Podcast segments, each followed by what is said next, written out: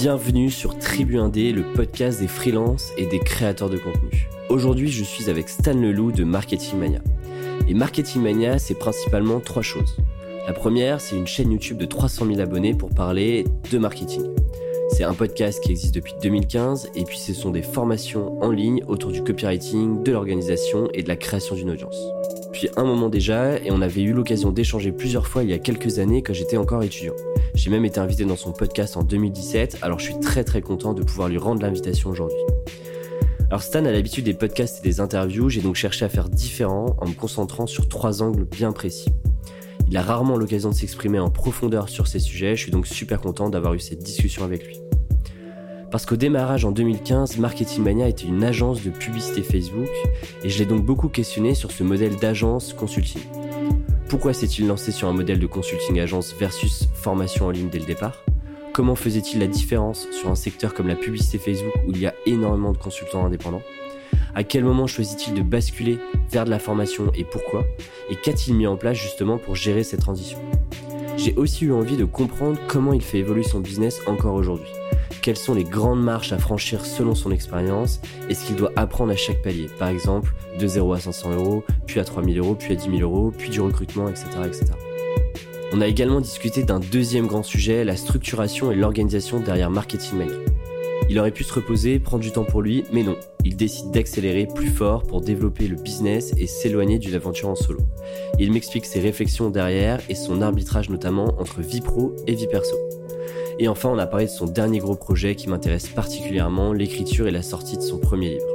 On est rentré en profondeur sur les étapes d'écriture, son organisation au quotidien, ses sources d'inspiration et les nombreux livres qu'il a déconstruits pour en comprendre la structure, et son plan marketing pour faire connaître le livre et atteindre son objectif, en faire un best-seller. Bref, une discussion passionnante qui me permet de beaucoup me questionner sur Tribu Indé et mes futurs projets. Et sans transition, je vous laisse avec notre discussion. Très bonne écoute à vous. Bonjour Stanislas. Salut Alexis, merci pour l'invitation.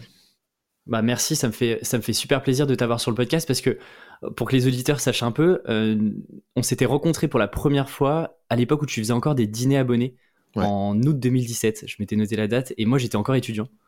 Euh, et puis dans la foulée, on a enregistré un épisode bah, sur ton podcast Marketing Maya pour parler d'ailleurs d'un bouquin que je continue de recommander à fond, euh, So Good They Can't Ignore You de Cal Newport. Euh, et puis bah depuis les, choses ont pas mal changé pour tous les deux. Toi tu as bien accéléré et puis moi j'ai construit euh, des nouvelles bases sur euh, du côté freelance. Est-ce que c'était ton premier podcast celui qu'on a fait ensemble?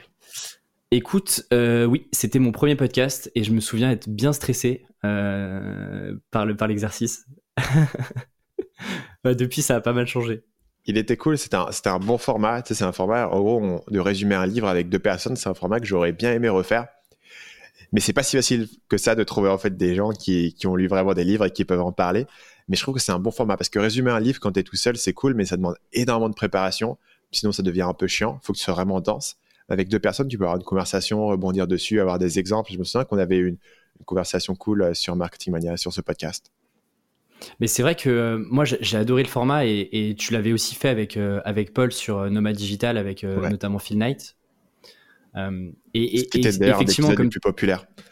Les gens kiffaient cet épisode euh, où on résumait euh, le, livre de Phil Knight, donc le, créateur de Nike. C'est un des épisodes les plus populaires. C'est vraiment un bon format en termes de podcast. Tu veux faire des résumés de livres avec deux personnes qui ont une bonne personnalité. Tu vois, tu mixes un peu le côté talk show et le côté résumé de livre. Donc, tu apprends des trucs, mais en même temps, c'est pas trop sec. Complètement. Eh ben écoute, sans trop spoiler, il y a un autre format de podcast qui va sortir avec un pote où on s'est pas mal inspiré de ce que tu as fait aussi avec Paul. Euh, et il y aura potentiellement des épisodes euh, euh, où, on parle de, d'auteurs qu'on aime beaucoup. Mais à l'occasion, rediscutons-en et on refait un épisode sur un bouquin qu'on a bien aimé. ouais, carrément, ça pourrait être intéressant. pour revenir sur, sur cet épisode-là, je sais que tu as été déjà invité dans pas mal de podcasts et de chaînes YouTube. Et, et pour ceux qui m'écoutent, ils savent que j'ai pas trop l'habitude de répéter et de refaire un copier-coller de ce qui existe déjà ailleurs. Et du coup, je me suis dit, qu'est-ce qui pourrait vraiment intéresser à la fois les auditeurs et puis surtout moi? euh, parce que je le fais aussi pour moi. Et du coup, je te propose de partir sur trois grands sujets aujourd'hui. À la fois l'évolution bah, de Marketing Mania. Euh, je, suis allé un peu refouiller et euh, de 2015 où en fait Marketing Mania c'est plutôt une agence Facebook Ads à aujourd'hui où bah, c'est un, business 100% en ligne de formation. Ensuite, j'aimerais bien qu'on voit ensemble toute la partie structure de Marketing Mania, comment tu structures niveau recrutement, process, comment tu délègues des tâches aussi pour te permettre de, te concentrer sur des gros projets et notamment ton gros projet de 2019 et qui concrétise là en début d'année, euh, ton premier livre. Et figure-toi que ce dernier sujet m'intéresse particulièrement parce que je suis moi-même en train de m'y mettre. On en a parlé juste avant d'enregistrer. Mais du coup, euh, c'est aussi un gros sujet pour moi euh, sur 2020. Avant de rentrer dans le vif du sujet, est-ce que tu peux te représenter rapidement pour celles et ceux qui ne te connaissent pas? Ouais. Je m'appelle Stan Leloup. Aujourd'hui, je suis surtout connu pour une chaîne YouTube qui s'appelle Marketing Mania, sur laquelle je fais des analyses marketing pour comprendre comment est-ce qu'on peut utiliser la psychologie humaine pour gagner de l'argent. Euh, j'ai un podcast qui s'appelle aussi Marketing Mania et un site qui s'appelle marketingmania.fr. Et à chaque fois, on revient sur les mêmes idées, c'est-à-dire comment est-ce que tu peux analyser des exemples que tu vois dans ta vie de tous les jours. Sur la chaîne YouTube, je prends souvent euh, des films, des séries, euh, des exemples marketing. J'ai pris l'année dernière le jeu vidéo Fortnite, j'ai pris PNL pour comprendre quels sont les principes marketing et psychologiques qui sont derrière et comment est-ce que tu peux les appliquer dans ta propre activité. Et d'ailleurs, avant de rentrer euh, vraiment dans le vif du sujet, pourquoi toi tu décides du coup de te lancer euh, Alors, les business en ligne, euh, en plus, avant Marketing Mania, tu étais déjà dans des business en ligne. Qu'est-ce qui te pousse à te lancer là-dedans versus, tu vois, toi, je sais que tu as aussi fait une école de commerce où, bah, en fait, on est quand même en école de commerce à l'opposé de ce que tu fais aujourd'hui et de même moi ce que je fais aujourd'hui. Qu'est-ce qui te pousse à te lancer et à te dire, OK, j'y vais à fond et, et je me focalise là-dessus et puis je vois ce que ça donne? En gros, moi, j'étais dans une école de commerce euh, qui s'appelle l'ESSEC, qui est au fin fond du RERA, à Cergy. Et je suis là à Cergy, tu vas faire mon truc, et tout d'un coup, je me, retrouve à, me dire, mais comment est-ce que je suis arrivé là, Parce qu'en en fait, j'ai fait prépa. Donc, ça veut dire qu'au euh, lycée, on me dit, OK, tu fais quoi l'année prochaine? Faut faire, euh, faut faire prépa parce que c'est un bon élève. Donc, soit tu te retrouves à faire une prépa commerce, soit une prépa ingénieur, tu vois. Mais en final, tu te retrouves en école de commerce et tu t'es jamais posé la question de qu'est-ce que tu vas faire après ou pourquoi et qu'est-ce que tu as envie de faire. Et donc, du coup, à ce moment-là, j'ai commencé à chercher des alternatives et à chercher ce que je pouvais faire. Et en fait, un des premiers moments où j'ai découvert que le business en ligne, c'était quelque chose, c'était qu'il y avait un blogueur que je lisais beaucoup qui s'appelle Mark Monson. Ah oui. Qui est d'ailleurs depuis devenu un auteur à, succès euh, de best-sellers euh, très mainstream, mais qui à l'époque écrivait beaucoup sur la séduction et puis sur le développement personnel masculin. Et un jour, ce gars a posté une annonce pour dire je vais recruter deux personnes pour travailler avec moi en Colombie sur mon business et sur mon blog. Et en fait, je pense qu'à cette étape, j'avais jamais vraiment percuté que derrière tous ces sites web que tu vois sur Internet, il y a des gens en fait qui les opèrent et qui c'est leur travail et ils gagnent leur vie comme ça. Et jamais vraiment percuté que ce gars-là, ce blogueur que je suivais, il habitait en Colombie, ce qui n'avait pas grand-chose à voir avec son business, juste parce qu'il avait envie d'aller habiter en Colombie et que tu pouvais travailler pour lui et tu pouvais euh, bosser avec lui. Donc du coup, j'ai postulé à cette offre euh, d'emploi que j'ai pas du tout eu, mais ça m'a mis la petite graine de me dire tiens c'est un truc qui est possible. Et de fil en aiguille, j'ai commencé à, me renseigner là-dessus. J'ai découvert ce nombre de podcasts. Notamment, c'est aussi mon lien avec l'Asie, c'est que j'ai découvert des, podcasts, notamment de communautés qui étaient beaucoup en Asie. Et je me suis dit ah ok, tout d'un coup j'ai une, possibilité concrète qui s'offre à moi. Je vois qu'il y a des gens qui le font, des gens pour qui ça marche. Ça doit pouvoir marcher pour moi aussi. Tu vois, c'est un nouveau script, c'est une nouvelle voie qui s'était ouverte à moi. Là où jusqu'ici, j'avais suivi une voie qui était bien tracée, mais qui était peut-être un peu par défaut et je savais pas comment en sortir parce que j'avais pas d'alternative vraiment à proposer. Et tout d'un coup, il y a une voie qui s'est ouverte à moi en me disant tiens, si je peux apprendre ces compétences, euh, je peux faire ça euh, sur le web, je peux aller habiter un petit peu n'importe où, je peux avoir cette, autonomie et cette indépendance. Mais, mais du coup, tu vois, si on remonte encore un petit peu avant, comment est-ce que tu... Parce que moi, j'étais un peu dans le même cas que toi, où bah, petit à petit, euh, tu vois, tu tires un peu les ficelles, tu découvres un auteur, puis un autre, puis tu vas euh, euh, lire des blogs, tu vas écouter des podcasts. Mais à quel moment tu te dis, je vais aller chercher de l'info ailleurs? Parce que, tu vois, un, type comme Mark Monson, moi, je fais, le test dans ma promo d'école. Je pense qu'on est, on est quatre à, connaître vaguement qui est cette personne. Mais à part ça, tu vois, on n'est pas baigné dans l'environnement qui qui fait que on, peut être potentiellement, tu vois, submergé de cette, cette info-là et elle sort vraiment nulle part. C'est à toi d'aller la chercher. Tu vois ce que je veux dire? Ouais. Euh, dis-moi, c'était quoi ton parcours, toi, éducatif, juste pour euh, contexte Bah, typiquement, bac S, parce qu'on me dit que en S, ça va m'ouvrir euh, toutes les voies. bien sûr, bah, j'accroche pas du tout. Moi, je décide de pas partir en prépa, mais d'avoir un truc un peu plus concret, parce que je, sors du lycée vraiment fatigué. j'ai pas du tout aimé moi mes années lycée, ça a été ça a été un calvaire tant perso que, enfin, je sais pas, j'ai pas du tout aimé. Et du coup, moi, je fais un DUT, donc un peu plus concret sur la partie commerciale, marketing. Et ensuite, je rentre en école. Et, euh, et c'est marrant parce que je faisais une conférence dans mon ancienne école et je racontais que euh, bah, j'arrive en école, je, veux faire du marketing sans trop savoir ce que c'est. Et puis j'arrive en école et, euh, et en fait, le, complètement euh, changement d'état d'esprit et je me dis que je veux gagner beaucoup, beaucoup d'argent. Et donc, euh, tu vois, je rentre à la junior entreprise de l'école, je fais des stages en audit, en conseil, et tout de suite, en fait, mon plan s'écroule parce que ça me plaît pas du tout. Et c'est parce que j'ai eu cette frustration d'être euh, dans des stages qui me plaisaient pas, dans des tours à la défense où, euh, franchement tout le monde faisait la gueule, que je me suis dit attends mais il y, a forcément autre chose et donc euh, je me mets en mouvement, il faut que j'aille chercher autre chose. Mais tu vois si t'as pas ce déclic là, est-ce que tu peux quand même arriver à, trouver de l'info par toi-même comme ça un peu par hasard quoi? Hmm. Je vous racontais moi mon parcours. Donc j'ai fait aussi un bac S donc après comme je disais tout à l'heure j'étais en prépa plus ou moins par défaut tu vois mais je me retrouve en prépa et donc prépa c'est deux ans et à la fin tu as un concours et première année, je, rame un peu. Je m'en sors plus ou moins, mais je prends beaucoup de retard sur certaines matières, notamment l'histoire. Et j'arrive plus ou moins à mentir en maths, mais je sens que ça va être compliqué. Notamment, euh, je suis totalement épuisé, tu vois. Genre, euh, j'ai du mal à tenir le rythme et, je m'aperçois que je passe en fait mes journées en cours et que je retiens absolument rien. Que j'ai pas du tout de mémoire qui est auditive. Et donc, je passe mes journées en cours, je passe genre 5-6 heures en cours, je rentre chez moi, j'ai tout oublié. Et je rentre chez moi et je commence à 17h30 à, ouvrir mon livre et à commencer à essayer d'apprendre les trucs et à mémoriser. Et en gros, je perds ma journée entière à rien apprendre pour ensuite apprendre dans le livre tout seul. Et, et quand je suis sur le livre, j'arrive un peu à décomposer le truc, à réfléchir, à mémoriser, à comprendre les concepts. Mais en classe, ça rentre par une oreille, ça sort par l'autre.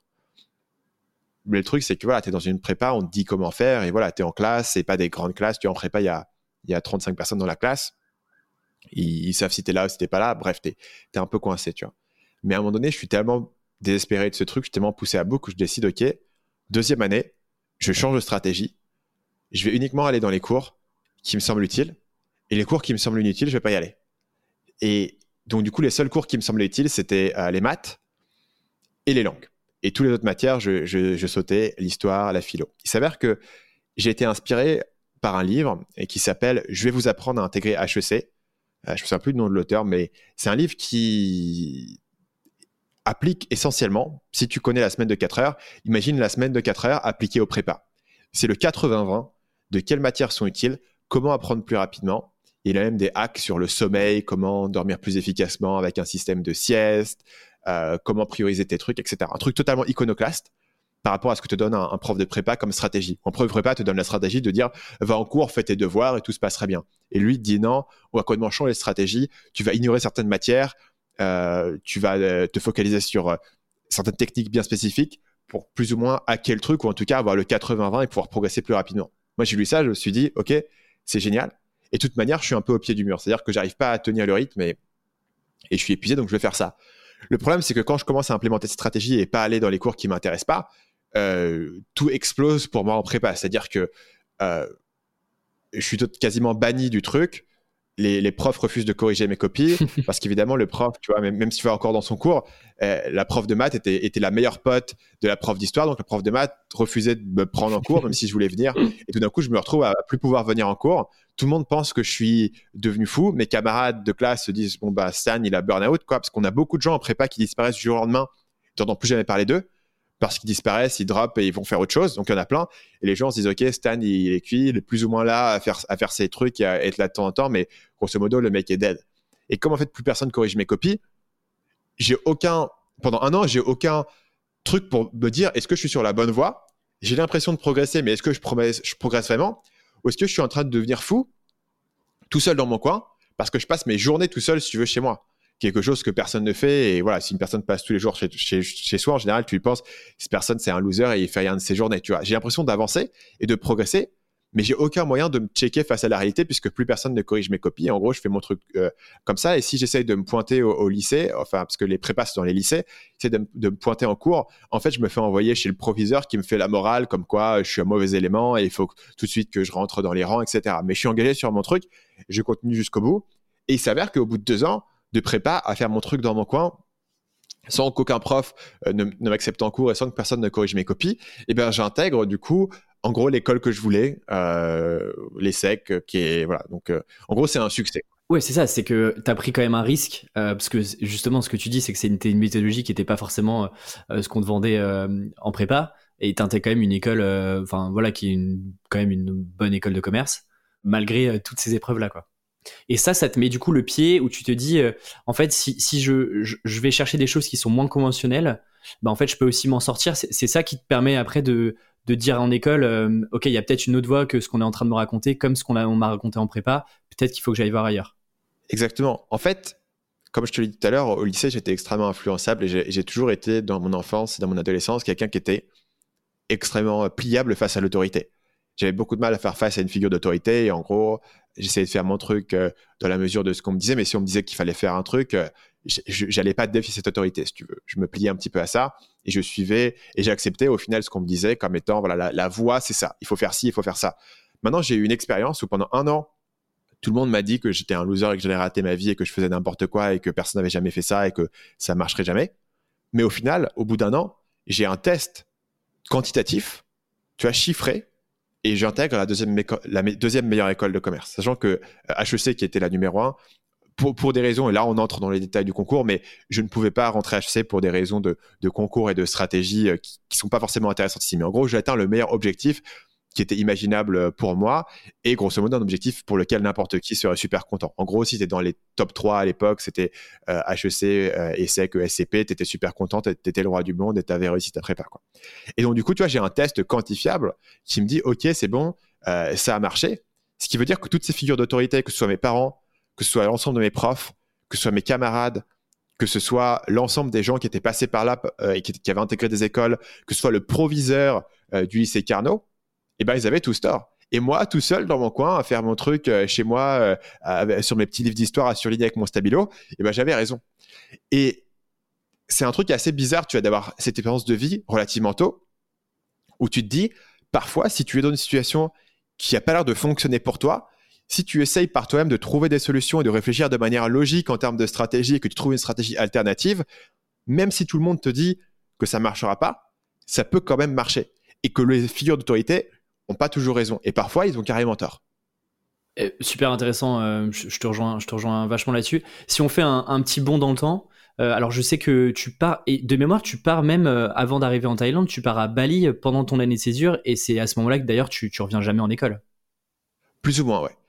Donc c'est à partir de ce moment-là où je me suis dit tiens ok il faut que je trouve faut que je trouve une, porte de sortie et j'avais déjà découvert cette idée de faire du business en ligne mais voilà la question c'est comment est-ce que tu négocies cette transition et, évidemment, il y avait des, il y avait des avantages à rester en école et essayer d'équilibrer un petit peu les deux dans la mesure du possible. En fait, ce qui s'est passé, c'est que j'ai trouvé un peu une faille dans le système, de la manière dont l'école fonctionne, euh, par, par, deux aspects. D'abord, le premier aspect, c'est que euh, j'ai trouvé un moyen de, faire, de, de, me faire envoyer en gros à Singapour pendant six mois. Donc, je suis allé à Singapour pendant six mois et déjà, ça m'a permis de quitter Sergi, qui était déjà un objectif assez numéro un pour moi. parce que, en, gros, tu vois, si tu si es à fond dans la culture sociale de l'école de commerce c'est génial, tu vois, tu es à Sergi. En gros, parce que tu n'as personne d'autre, quoi. T'as aucun, tu connais personne dans l'heure de ton école, c'est le seul truc à mhm. faire, il n'y a rien, y a rien d'autre à faire, tu vois. Donc, si tu es immergé dans le truc, c'est ta vie, et tu es, dans les campagnes BDE, tu es dans les assos, c'est génial, tu vois. Tu es, à la campagne, es à la, à la colonie de vacances pendant un an, c'est super. Mais si t'es pas trop dans ce délire, c'est assez pesant. T'as rien d'autre à faire, tu es au bout, tu es littéralement à la dernière station du RERA, tu vois, c'est donc euh, te faire envoyer à Singapour déjà c'est un step up énorme, énorme. Voilà. Mais il s'avère qu'à Singapour, du coup, j'étais avec un, certain nombre de, gens de mon école et ils étaient tous en mode le, truc qui est génialissime à Singapour, c'est que d'abord l'aéroport de Changi, meilleur aéroport au monde, c'est absolument incroyable. J'étais encore récemment. Il est hallucinant cet aéroport. Il, est génial. Donc ça, numéro un. T'as vu l'extension le, de l'aéroport? On, dévie un peu, mais euh, le Jewel, ouais. c'est fou. Hein. Ouais, il y a un mall gigantesque. C'est hallucinant. Hallucinant. Tu pourrais vivre là-bas. Si tu voulais habiter là-bas, tu peux habiter à Changi. C'est génial. Mais euh, donc voilà, t'as cet aéroport incroyable. T'as ces vols pas chers, AirAsia, etc. sur euh, sur des navettes pour aller tout en Asie.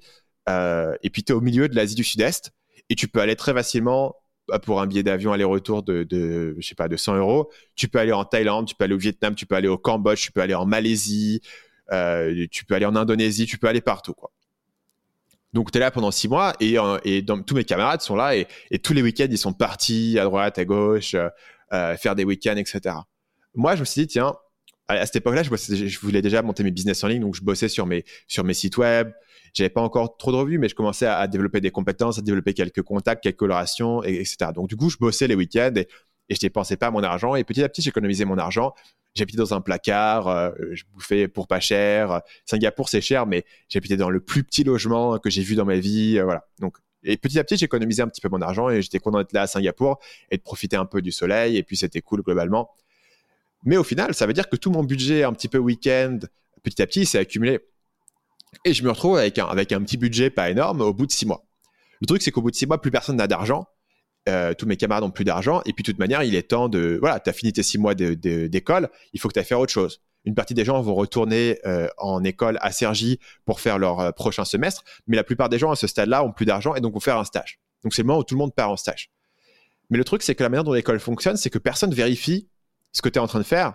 C'est à toi de dire après, voilà, j'ai fait un stage de six mois. Mais personne ne vérifie que tu es en stage ou pas. Donc, ça veut dire que moi, j'ai pris mon petit budget week-end que j'avais accumulé. Et je me suis dit, je vais, je vais prendre un aller simple, je vais aller à Bali, je vais louer le, Airbnb le, le, plus cheap de Bali. C'était un, un couple, euh, c'était un Indonésien une Allemande qui avaient euh, une petite maison euh, et ils avaient un grenier. Et justement, ils louaient leur grenier sur Airbnb, probablement 15 euros par nuit. Et j'ai loué ce truc-là pendant 45 jours, qui était la limite du visa que j'avais en Indonésie.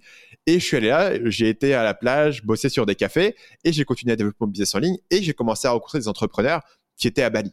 Et une fois que mon, visa à Bali s'est écoulé, j'ai pris un aller simple pour aller à Chiang Mai. Pareil, j'ai trouvé un des logements les plus cheap, les plus cheap à Chiang Mai, et j'ai été rencontrer des entrepreneurs qui étaient basés sur place.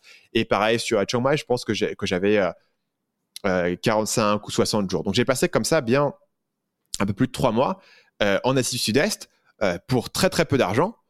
Euh, à pouvoir passer du temps un peu à des entrepreneurs et, bosser sur mon truc full time sans que personne m'embête.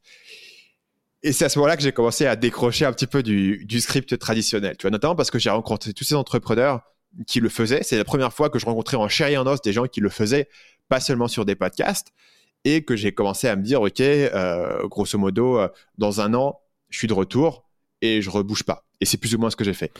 Et, si on avance un petit peu, euh, parce que j'ai fait un peu mes devoirs, fin 2015, as, donc avant, euh, tu avais un business de séduction, mais ce qui m'intéresse, c'est en fin 2015, Marketing Mania se lance entre guillemets, et tu démarres par une agence euh, qui faisait du Facebook Ads. Ouais. En octobre 2016, donc quasiment un peu moins d'un an après, ta, ta homepage, bref, toute la proposition de valeur que tu avais sur Marketing Mania, elle pivote un petit peu, et là, tu commences à tester de l'offre de formation avec une partie toujours Facebook Ads et puis tu rajoutes une brique copywriting. ma, première question, c'est de me dire pourquoi est-ce que tu lances Marketing Mania sur un modèle agence versus, euh, tu vois, tu te lances full formation, full business en ligne, comme ce que tu avais pu voir et comme, euh, tu vois, les modèles que, tu pouvais avoir à la fois à Bali et puis à Chiang Mai? C'est vrai que c'est, une mission assez particulière parce qu'en fait, avant ça, j'avais Séduction Academy sur lequel on faisait un modèle de formation en fait euh, classique et puis du coaching. Mais c'était de la formation, c'est du coaching, donc il aurait été naturel pour moi dans le marketing de commencer par là. Mais en fait, j'avais pas envie de le faire. J'avais pas envie d'être une personne de plus qui t'explique comment devenir riche sur Internet. Euh, je voyais pas forcément comment le faire de manière innovante. Je voulais travailler avec des entrepreneurs qui étaient un peu plus avancés et, je voulais faire des trucs pointus et pas des trucs de débutants. Et pour toutes ces raisons, j'ai commencé par, euh, par parler beaucoup d'optimisation des conversions et par faire un service de pub Facebook. Mon idée étant que je voulais vraiment monter une agence de pub Facebook, euh, c'est-à-dire euh, avoir un service bien spécifique que je pouvais productiser, donc avec des processus, avec une équipe qui s'en occupait, et développer voilà l'agence et, créer du contenu pour générer des clients, mais vendre vraiment ce service. Il s'est avéré que euh, c'est un, un, process que j'ai mis en place et que j'ai commencé à monter. Donc sur l'année 2015, c'était le business model que j'avais que j'avais mis en place. et d'ailleurs, jusqu'en fait, jusque à mi-2016, j'étais vraiment à, fond sur ce business model, mais j'ai commencé en fait à voir en quoi c'était une bonne idée sur le papier, et c'était une bonne idée pour plein d'autres gens. Et il y a d'ailleurs il y a plein de gens qui ont fait un, business model similaire à ce que je, faisais sur la pub Facebook et qui ont eu un beau succès avec. Mais pour moi, c'était pas forcément le plus adapté. Parce que ce business model, en fait, quand tu commences, ben, tu, tu fais tes campagnes Facebook, tu t'appelles tes clients, etc. Tu es content, tu commences à démarrer comme ça. Mais moi, mon objectif, c'est de scaler, c'est d'avoir un truc qui puisse être beaucoup plus gros, puisque j'avais déjà mon revenu en termes de, séduction. Donc, euh, l'idée de partir sur le marketing, c'était de pouvoir montrer un truc qui allait être voilà, dix fois plus gros que ce que j'avais avant sur la séduction.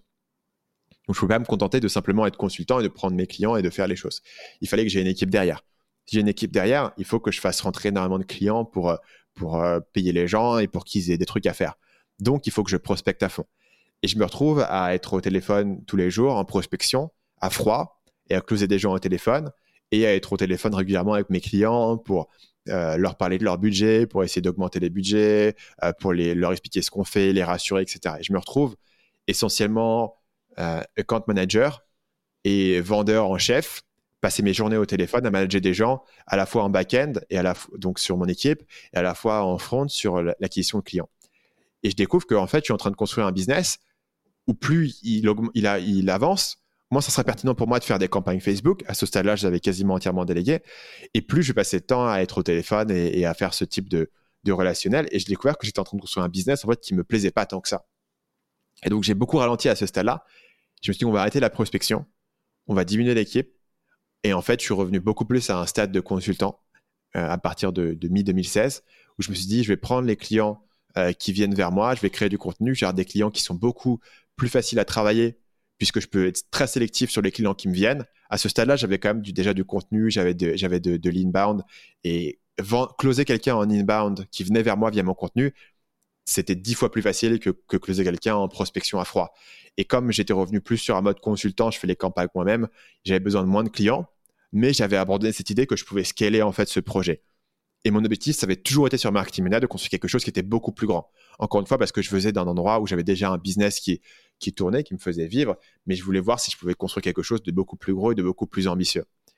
Et donc, suite à cette idée que ce modèle d'agence n'était pas forcément adapté à ce que je voulais ou à ma personnalité à moi, et ça jouait pas forcément sur mes, mes plus grandes forces qui étaient euh, la création de contenu, je me suis dit comment est-ce que je peux euh, développer ça? Et évidemment, à partir de là, je me suis dit, tiens, bah, cette audience qui commence à, venir sur mon contenu, qu'est-ce que je peux leur proposer? Je testais différentes approches en termes de services, mais à mon âge, je me suis dit, je vais aussi tester quelques approches en termes de formation. Donc, j'ai lancé une formation et choisi l'idée la plus pointue que je pouvais trouver. Parce que souviens-toi que j'avais pas envie de parler à des débutants, j'avais pas envie de, de, de virer sur Internet, je voulais m'écarter de tout ça. Donc, j'ai pris l'idée la plus pointue que je pouvais euh, imaginer. C'était le copywriting. C'était, OK, je vais te faire une formation euh, qui va être ultra avancée sur le copywriting, l'écriture de pages de vente, qui va s'adresser à des entrepreneurs qui sont déjà en place, qui ont déjà du trafic, qui ont déjà euh, du budget, qui ont déjà un truc, mais qui veulent exploser leur copywriting pour vraiment euh, le faire passer au niveau supérieur.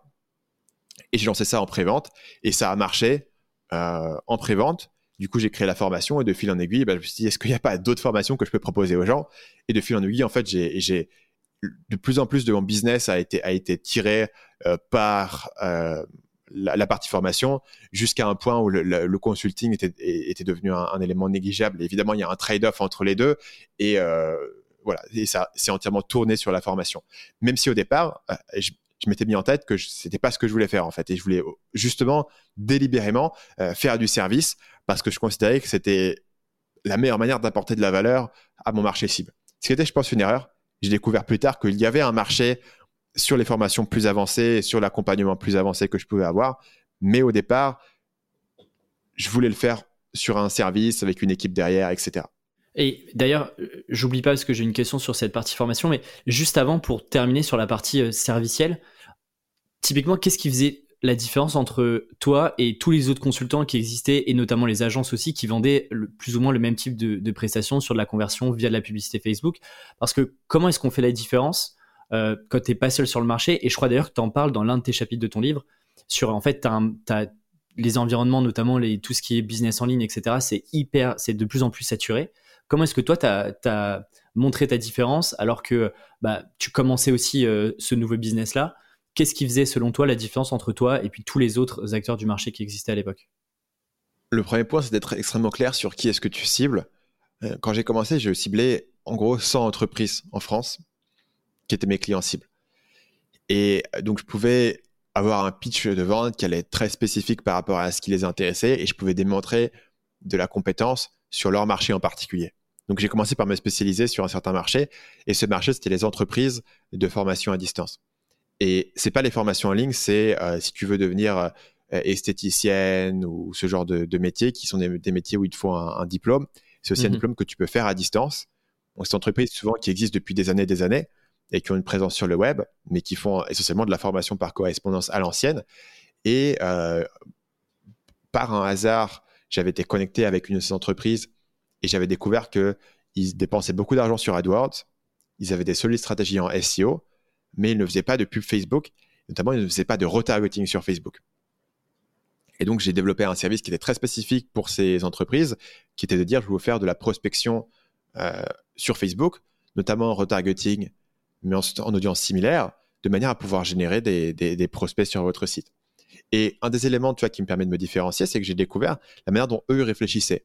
Donc, ils ont une réflexion assez à l'ancienne, qui est qu'ils réfléchissent en termes de coût par prospect. Ils veulent acheter un certain nombre de prospects par mois, ils veulent générer 10 000 prospects par mois, et euh, ils ont un budget par prospect qui est de 6 euros, par exemple. Et c'est comme ça qu'eux, ils réfléchissent. Ils réfléchissent moins en termes de taux de conversion, en termes de retour sur investissement, c'est pas trop leur réflexion. Moi, ce que je leur fais, c'est je vais créer une offre qui est directement euh, spécifique pour eux. Je leur faire, voilà, bonjour, je m'appelle Stan Leloup, euh, je travaille sur la pub Facebook, je travaille avec telle ou telle entreprise dans votre domaine et euh, je voudrais vous parler de comment est-ce que je peux générer des prospects pour vous, etc. Donc, comme j'ai une offre assez spécifique sur leur truc, je vais avoir un appel de 15 minutes. Et dans l'appel de 15 minutes, je fais OK, bah, je voudrais en savoir un peu plus sur votre business. Parlez-moi un peu de votre business, comment ça fonctionne, etc. Donc, ils m'expliquent leurs différentes sources de trafic, comment ça fonctionne et je fais je leur parle un petit peu de la pub Facebook. Et je leur dis aujourd'hui, combien est-ce que vous dépensez C'est quoi votre budget par prospect? Ils vont me donner un chiffre. Et moi, je vais revenir vers eux. Je vais faire, bah, je pense que sur Facebook, euh, en retargeting, je peux faire la même chose, mais 20% de moins. Et vous savez quoi? On va faire un projet test sur 500 prospects et je vais vous garantir que le coût sera 20% de moins de ce que vous payez aujourd'hui sur AdWords. Et tout d'un coup, la personne qui est en face se dit pourquoi pas? 500 prospects, je peux tester le truc, c'est pas un budget qui est énorme, euh, mais euh, en plus, ce gars me garantit que mon coût sera inférieur. Donc, de toute manière, je suis dans mon budget et en gros, je remplis ma, mon cahier des charges. Et du coup, je vais avoir un projet test Maintenant, j'ai le pied dans la porte, je connais leur business.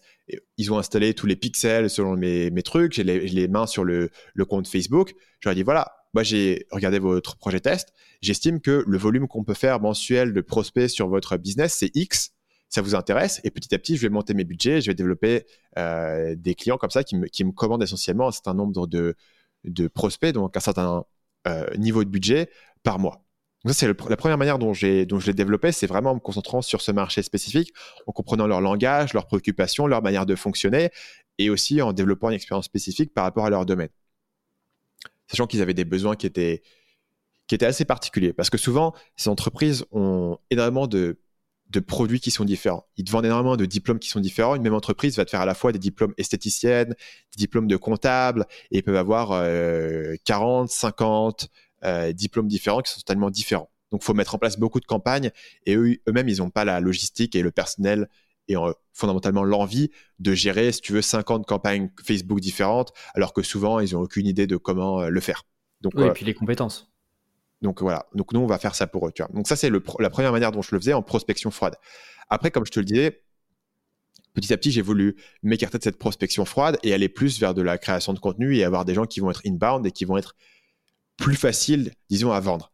Ça va pas être un processus de trois mois, petit à petit, pour pouvoir monter en budget et arriver sur un truc qui est intéressant. Je peux arriver directement sur des gens qui, qui viennent me voir et qui ont une vision claire de ce qu'ils veulent faire sur la pub Facebook. Donc là, je peux plus uniquement parler à ces entreprises de formation à distance. Il faut que je crée quelque chose de plus large. Donc là, ce que j'ai fait, c'est que j'ai commencé à réfléchir en termes de contenu, exactement de la même manière où je le fais aujourd'hui sur mes formations et de la manière où je le faisais avant ça sur mes formations en séduction. C'est-à-dire, il faut, il faut que je comprenne ce que j'apporte de différent. Il faut que je crée une certaine méthodologie. Et donc, à cette époque-là, j'ai créé une méthodologie qui s'appelle la boucle AHT pour analyse, hypothèse, test, qui était une manière de présenter aux gens comment est-ce que j'allais procéder dans l'optimisation de leur campagne. Et comment est-ce que fonctionne la pub Facebook et expliquer aux gens euh, le concept du split testing de l'itération et avoir une méthodologie qui se trouve autour de ça. Et créer du contenu autour de cette méthode, donner des exemples, des études de cas et montrer aux gens voilà comment ça fonctionne et les éduquer.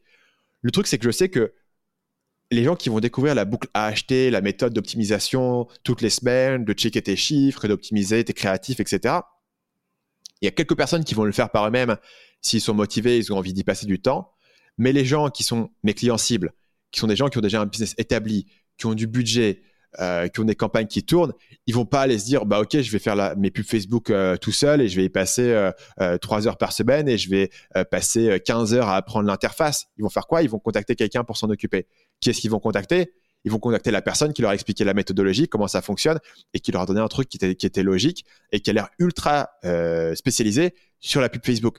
Parce que même si tu es plus spécialisé sur un marché en spécifique, il y a une grande différence entre une agence qui a un site web où il te vend à la fois la création de site, le SEO, la création de contenu, les réseaux sociaux et la pub Facebook, et un gars qui fait OK, moi dans ma vie j'ai une passion, j'ai une obsession, j'ai un truc, euh, je le bouffe toute la journée, c'est la pub Facebook. Et c'est cette personne avec qui les gens ont envie de travailler. Si en plus tu peux monter ton travail et avoir euh, une méthodologie euh, qui est claire, qui est logique, que les gens peuvent comprendre et vous avez l'impression d'être impliqué dans le process, ils vont te contacter et là en gros, ils sont déjà vendus. Là, pour le coup, le travail de vente au téléphone est très simple. En fait, c'est en gros de poser les questions à la personne pour comprendre si la personne est qualifiée, lui expliquer combien ça va coûter, comment tu procèdes. Mais à ce stade-là, la personne est déjà quasiment convaincue. Oui, c'est ça, c'est que dans un cas comme celui-ci, c'est plutôt à toi de valider si en fait euh, ce client-là est un bon fit par rapport à la cible que tu cibles, plutôt que euh, d'essayer d'aller la convaincre de absolument euh, bosser avec toi parce que tu es le meilleur, etc., etc. Ce que je comprends, c'est quand tu fais du contenu, parce que évidemment, quand tu commences sur le contenu, ça va être difficile de commencer à, décoller, mais à un certain point, le contenu va avoir une courbe exponentielle, et donc à un certain point, tu reçois plus de demandes en fait que tu peux en traiter. Donc du coup, l'idée, c'est de te dire, bah, je peux pas, en partant du principe que je que je vais pas non plus délayer toutes mes campagnes, etc. Tu vois, je peux traiter qu'un certain nombre de clients. Donc une de mes tâches, c'est de choisir des clients qui vont être honnêtement les moins chiants, les, qui vont demander le moins d'entretien, euh, qui ont les projets qui me semblent le plus prometteurs, le plus de long terme et les plus rentables, tu vois, d'un point de vue financier. Donc, c'est là où se trouve le, le truc, puisque tu es plus désespéré de convaincre chaque client, puisque tu, tu, sais que tu reçois, mettons, cinq personnes qui te contactent chaque semaine euh, pour travailler avec ça. Donc, tu n'es pas désespéré de closer chaque client nécessairement. Ouais, complètement, complètement. Et donc du coup, progressivement, tu fais ce shift-là vers euh, des offres de formation. Et à ce propos, euh, je profite de t'avoir sur le podcast pour parce que en plus, tu en parles très très vite dans le livre et toi en plus, connu, tu connais toute la, partie infoprenariat, etc. de l'intérieur. Et, en gros, tu t'expliques qu'il y a une montée un peu aux enchères de qui aura un peu le meilleur argument de rêve pour convaincre d'acheter chez eux. Et tu prends notamment l'exemple de la séduction. Mais comment déjà t'expliques que tous ces formateurs-là en ligne euh, cherchent pas vraiment plus loin et reproduisent les mêmes codes, les mêmes modèles, les mêmes arguments? Et pourquoi en plus on trouve ce même principe-là en marketing sur des formations de marketing alors qu'on pourrait se dire, tu vois, bah, les mecs qui vendent du marketing, sont un peu plus intelligents que ça et donc euh, un peu meilleurs en marketing et donc devraient aussi trouver un angle différenciant. Comment t'expliques que tu vois c'est vraiment la course à euh, enfin on, le voit, et moi je suis submergé de pubs, peut-être parce que ces sujets-là m'intéressent, mais c'est monte un business de zéro sans avoir d'idée, gagne 10 000 euros en 30 jours, crée un système automatisé en 15 jours. Tu vois, on est sur une course à euh, créer le business le plus simple pour toi euh, sans que tu mettes, euh, tu passes du temps, de l'énergie, de l'argent, etc. Comment est-ce que tu expliques ça même dans des sujets marketing où c'est des marketeurs qui sont derrière et des mecs qui sont bah, plus ou moins intelligents quand même dessus quoi? Je pense que la nuance en fait c'est que quasiment personne aujourd'hui te vend du marketing sur ce marché. Ce que les gens te vendent, c'est du rêve et de l'argent. Et c'est pour ça qu'on parle des vendeurs de rêve en fait. Les vendeurs de rêve, qu'est-ce qu'ils te vendent? C'est quoi leur produit derrière? Et c'est quoi ce qu'ils te vendent? C'est l'idée que tu vas pouvoir réussir rapidement. Mais ils te vendent pas du marketing. très peu de gens te disent, OK, je vais t'apprendre des compétences marketing, ça va être super intéressant. Et je pense d'ailleurs que c'est un des éléments qui, moi, m'a permis de me différencier. C'est que moi, je te dis, le marketing, c'est vachement cool. Et on va apprendre le marketing, grâce à ça, tu vas pouvoir faire des trucs qui sont bien. Mais le, fin mot de l'histoire chez moi, c'est jamais de te dire, tu vas avoir une Lamborghini, c'est jamais de te dire, j'ai un lifestyle. C'est pour ça que moi, je montre pas ma vie, euh, je montre pas mon argent, euh, je l'étale pas, tu vois. Pourquoi? C'est pas parce que je suis plus éthique. Par là, aussi, Stan, il est plus éthique que tous ces vendeurs de rêves, etc. Pas vraiment. Juste que mon produit est différent. tu veux. Mon produit, c'est le marketing. C'est de dire, tu vas devenir vachement bon en marketing et c'est un, espèce de, pouvoir, tu vois. C'est un truc qui est différent que je vends. Et c'est pour ça que souvent, dans mes, dans mes vidéos, ce que je vais montrer, je montre beaucoup le processus. Par exemple, j'ai fait une vidéo récemment de 37 minutes sur le processus d'écriture de mon livre. Parce que je pars du principe que les gens qui me suivent sont intéressés par ce processus et vont se faire kiffer à se dire tiens moi aussi je pourrais écrire un livre et ça va être vachement cool. Il y a une grande différence entre dire et eh, ça serait pas kiffant si tu pouvais écrire un best-seller qui était vachement cool et que les gens adoraient et de dire ça serait pas kiffant si tu pouvais faire de l'argent sans rien faire. Beaucoup de gens qui, qui, qui sont dans le domaine du business en ligne. Ce qu'ils te vendent, c'est pas le business en ligne en fait, c'est le résultat du business en ligne. Donc c'est le lifestyle qui est derrière. Et bah, du coup, la seule chose qui, te reste à faire, c'est de surenchérir sur le lifestyle, de combien tu vas gagner, de combien de temps tu vas pouvoir atteindre ça, à quel âge tu as été millionnaire, etc. Et une fois que tu as une compréhension réductrice de ton marché et de ce qui intéresse les gens, bah, tu es bloqué dans ce système de surenchère, en fait. Et la seule manière d'en sortir, c'est de redéfinir ce que peuvent rechercher les gens. Et donc, j'en parle dans le livre, en séduction, j'ai redéfini ce que cherchaient les gens. Et pour moi, ce que cherchait mon client en séduction, c'était pas du sexe. Et le fait d'avoir redéfini ce que cherchaient les gens, ça m'a donné énormément de, possibilités marketing pour avoir un discours qui était plus nuancé, qui était moins dans la promesse et qui était plus convaincant au final. Et tu as dit quelque chose de, super intéressant où euh, effectivement, toi, tu es quand même de nature assez discrète. Tu montres pas euh, euh, ton lifestyle, tu montres pas forcément ta vie tout le temps. Et c'est marrant parce que je me suis aussi pas mal basé là-dessus, notamment sur le podcast. Et on m'a souvent fait la remarque de on aimerait te voir plus en avant, que tu parles un peu plus de toi, etc. et du coup, je voulais, je voulais en profiter pour te demander est-ce que c'est quelque chose que tu as réfléchi dès le départ? De dire ok moi je vais la jouer je vais plutôt mettre en avant euh, mes compétences euh, je vais mettre en avant ce que je sais faire etc plus plutôt que de parler de moi. Est-ce que c'est quelque chose de réfléchi ou c'est quelque chose d'instinctif parce que c'est pas forcément dans ton état d'esprit de euh, absolument montrer tout ce que tu fais etc parce que je pense que ça c'est aussi une des clés qui fait qu'aujourd'hui bah, ça fonctionne super bien pour toi que les gens ont confiance dans ce que tu fais parce que euh, t'es pas euh, présent euh, partout sur les réseaux sociaux, tu vois, t'as pas d'Instagram, t'es très peu présent, notamment même sur LinkedIn, Twitter, etc. Mais quand tu sors quelque chose, on sait que c'est quali, on sait que ça a été travaillé, que ça a été recherché, et ça c'est une énorme différence par rapport à, tous les autres formateurs qu'on peut trouver partout sur Internet. Hmm. Je pense qu'il faut comprendre quelles, sont tes forces, quels sont tes avantages compétitifs, et là où tu apportes de la valeur, et là où tu te différencies, et ce qui fait ce qui apporte, ce qui a un impact. Et pour moi, c'est assez clair que ce qui a un impact, c'est des analyses marketing en profondeur, plus que tout le reste. Et donc l'idée de dire je vais poster des photos de ma vie sur Instagram, est-ce que, à qui est-ce que ça apporte de la valeur? Tu vois, ça apporte pas de valeur et donc du coup je le fais pas. Et je dis pas que ça apporte jamais de valeur de poster sur Instagram. Il y a des gens pour qui c'est leur force, des gens qui ont des business qui sont beaucoup plus tournés autour de leur personnalité. Et si euh, voilà, si ça fonctionne pour eux et, ça fait fonctionner leur business, euh, c'est très bien. Juste que moi, c'est pas là où je suis fort c'est pas là où je suis particulièrement intéressant, c'est pas là où je suis pertinent. Et du coup, je préfère concentrer sur mon énergie limitée, sur les trucs où j'apporte de la valeur, donc des formats plus longs, euh, souvent plus travaillés, euh, les analyser un peu plus en profondeur. Mais ça ne veut pas dire que je me refuse à partager ma vie, notamment si je veux partager le process en fait. Donc, partager mon lifestyle, ça m'intéresse pas euh, pour deux raisons. D'abord, le premier, c'est que il y a beaucoup de bullshit là-dedans. C'est-à-dire que tu commences à, louer une baraque parce qu'elle va être plus jolie euh, sur YouTube, tu commences à louer une bagnole parce que tu vas pouvoir montrer que tu as une Lamborghini, etc. En réalité, tu peux avoir des hacks pour euh, conduire une Lamborghini et, et c'est pas si cher que ça. C'est une dépense marketing qui est probablement moins chère que ce que tu dépenses en YouTube Ads derrière pour promouvoir ta Lamborghini, tu vois. Donc, il y a une stratégie marketing derrière, mais c'est beaucoup de bullshit et c'est beaucoup de, poudre aux yeux parce que les gens comprennent pas vraiment euh, le vrai coût des choses et qu'au final, avoir une villa, c'est voilà, c'est pas une dépense marketing qui est absurde pour un business euh, si tu peux commencer à générer un peu de chiffres grâce à ta vie là. Donc, pour moi, je voulais m'écarter de, tout ça et de toute cette course-là et pas me reposer là-dessus. Donc, c'est une des raisons pour laquelle je, je voulais pas euh, montrer mon, lifestyle. Bah, mais, en revanche, tu vois, euh, j'ai des vidéos où je partage ma routine quotidienne et ça intéresse les gens et les gens aiment bien. j'ai fait un podcast Nomad Digital qui était un podcast assez perso où on partageait nos expériences de business, nos réflexions, nos expériences de voyage, etc. Mais, mais tu vois, vas-y. Mais, tu vois, même là-dessus, euh, pour en avoir euh, partagé euh, parmi mes potes, notamment ta, ton, ton, ta routine que tu es en, Thaïlande où, en fait on te suit presque sur une journée, en fait, c'est pas sexy ce que tu racontes. Tu vois, ça, donne.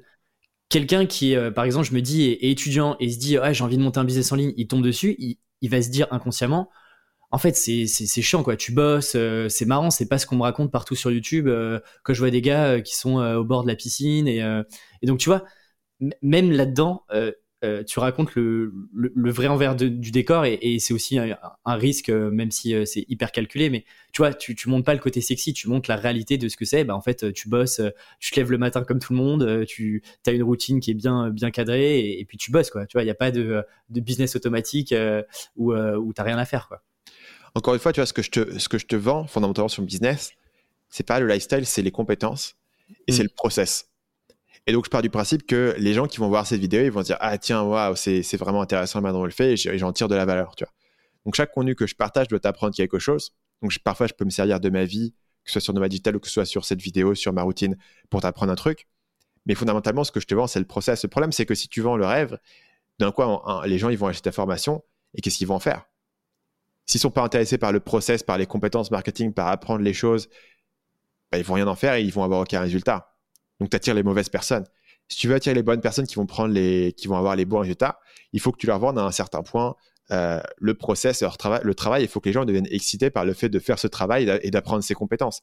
Parce que s'ils n'en arrivent pas là, tu pourras jamais, euh, ils pourront jamais avoir du succès.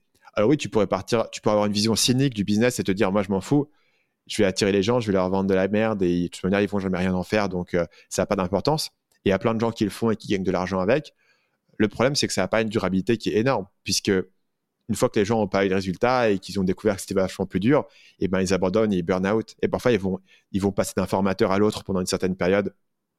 Et ils vont rebondir de droite à gauche en attendant qu'on leur vende la pilule magique. Mais tôt ou tard, même les gens qui sont les plus têtus vont se percevoir qu'il n'y a pas de pilule magique.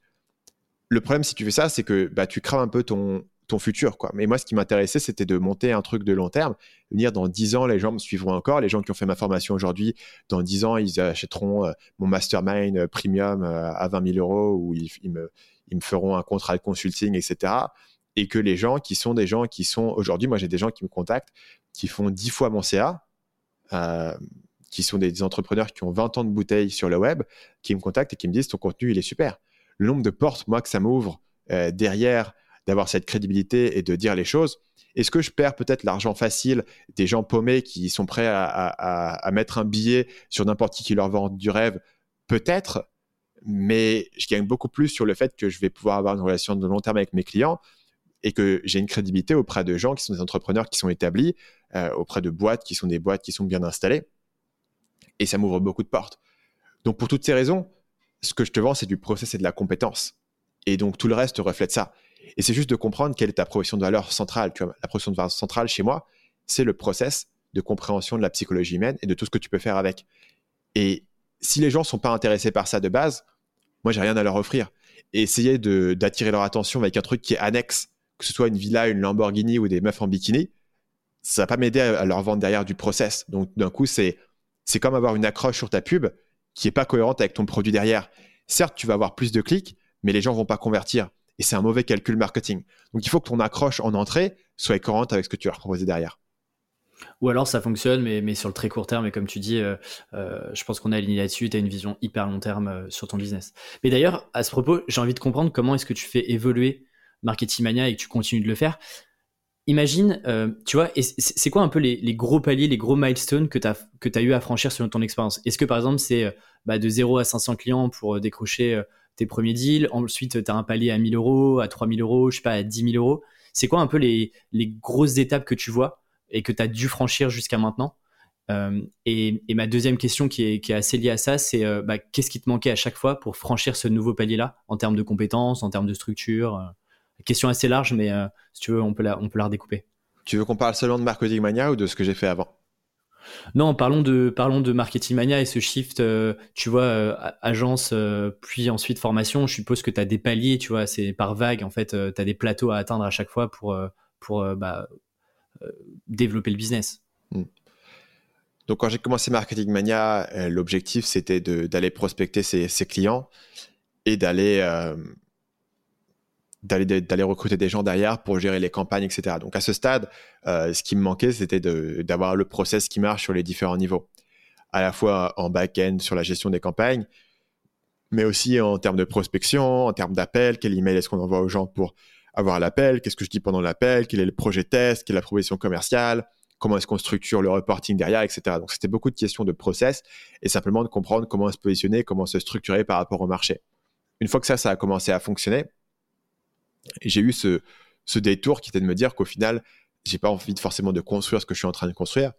Et donc, du coup, j'ai pivoté sur quelque chose où un des paliers, c'était de dire euh, il faut que, que je génère mes clients sans prospection, donc uniquement en créant du contenu. Et là, j'ai commencé vraiment à m'intéresser à la création de contenu. Notamment, j'ai créé un guide gratuit qui s'appelait euh, le guide de la pub Facebook, le guide ultime de la pub Facebook. Et euh, c'est là où j'ai commencé à avoir beaucoup de gens qui venaient vers moi et, qui, et qui convertissaient sur mon site. Donc là, j'ai commencé à avoir un truc où j'avais un certain nombre de prospects en organique chaque mois et je pouvais euh, essentiellement euh, faire tourner mon business sans jamais prospecter, juste créer mon contenu et gérer mes clients qui étaient existants. Suite à ça, le, palier, vas-y.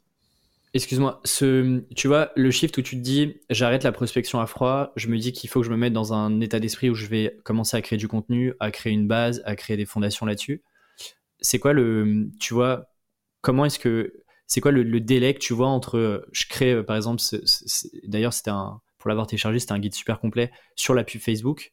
C'est quoi le, délai entre le moment où tu sors ça et puis le moment où tu commences à, tu vois, à créer ces boucles-là et à générer de manière quasiment organique des, nouveaux, des nouveaux leads potentiels qui arrivent chaque mois.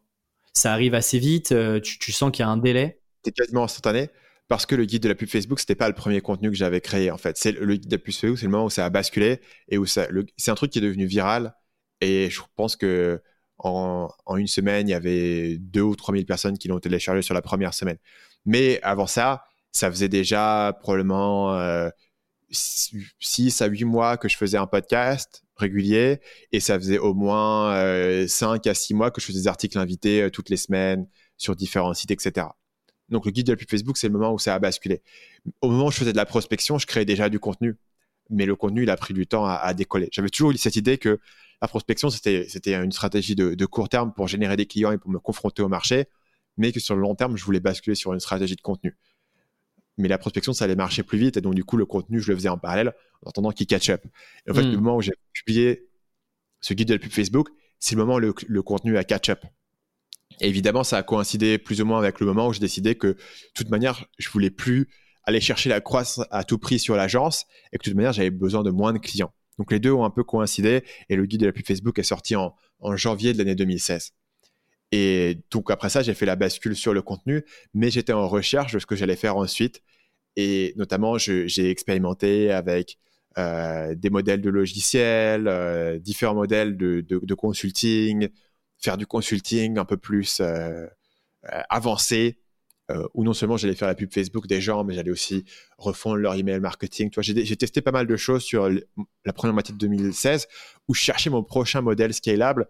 Si j'allais pas faire l'agence, qu'est-ce que j'allais faire? Et donc j'ai expérimenté avec un certain nombre de choses jusqu'à trouver ce modèle de formation. Il me semble que la première formation a été lancée quelque part en, en août ou en septembre de l'année 2016. Et là, ça a été un autre shift. Puisqu'à partir du moment où j'ai lancé cette première formation, euh, avant ça, j'étais consultant, j'avais pas une liste email qui était colossale. J'ai peut-être quelques milliers de personnes, surtout grâce au guide de la pub Facebook. J'avais réussi à prévendre ma première formation. maintenant, le, problème qui me restait, c'était, bah voilà, j'ai vendu à mes 2000 personnes qui me suivent.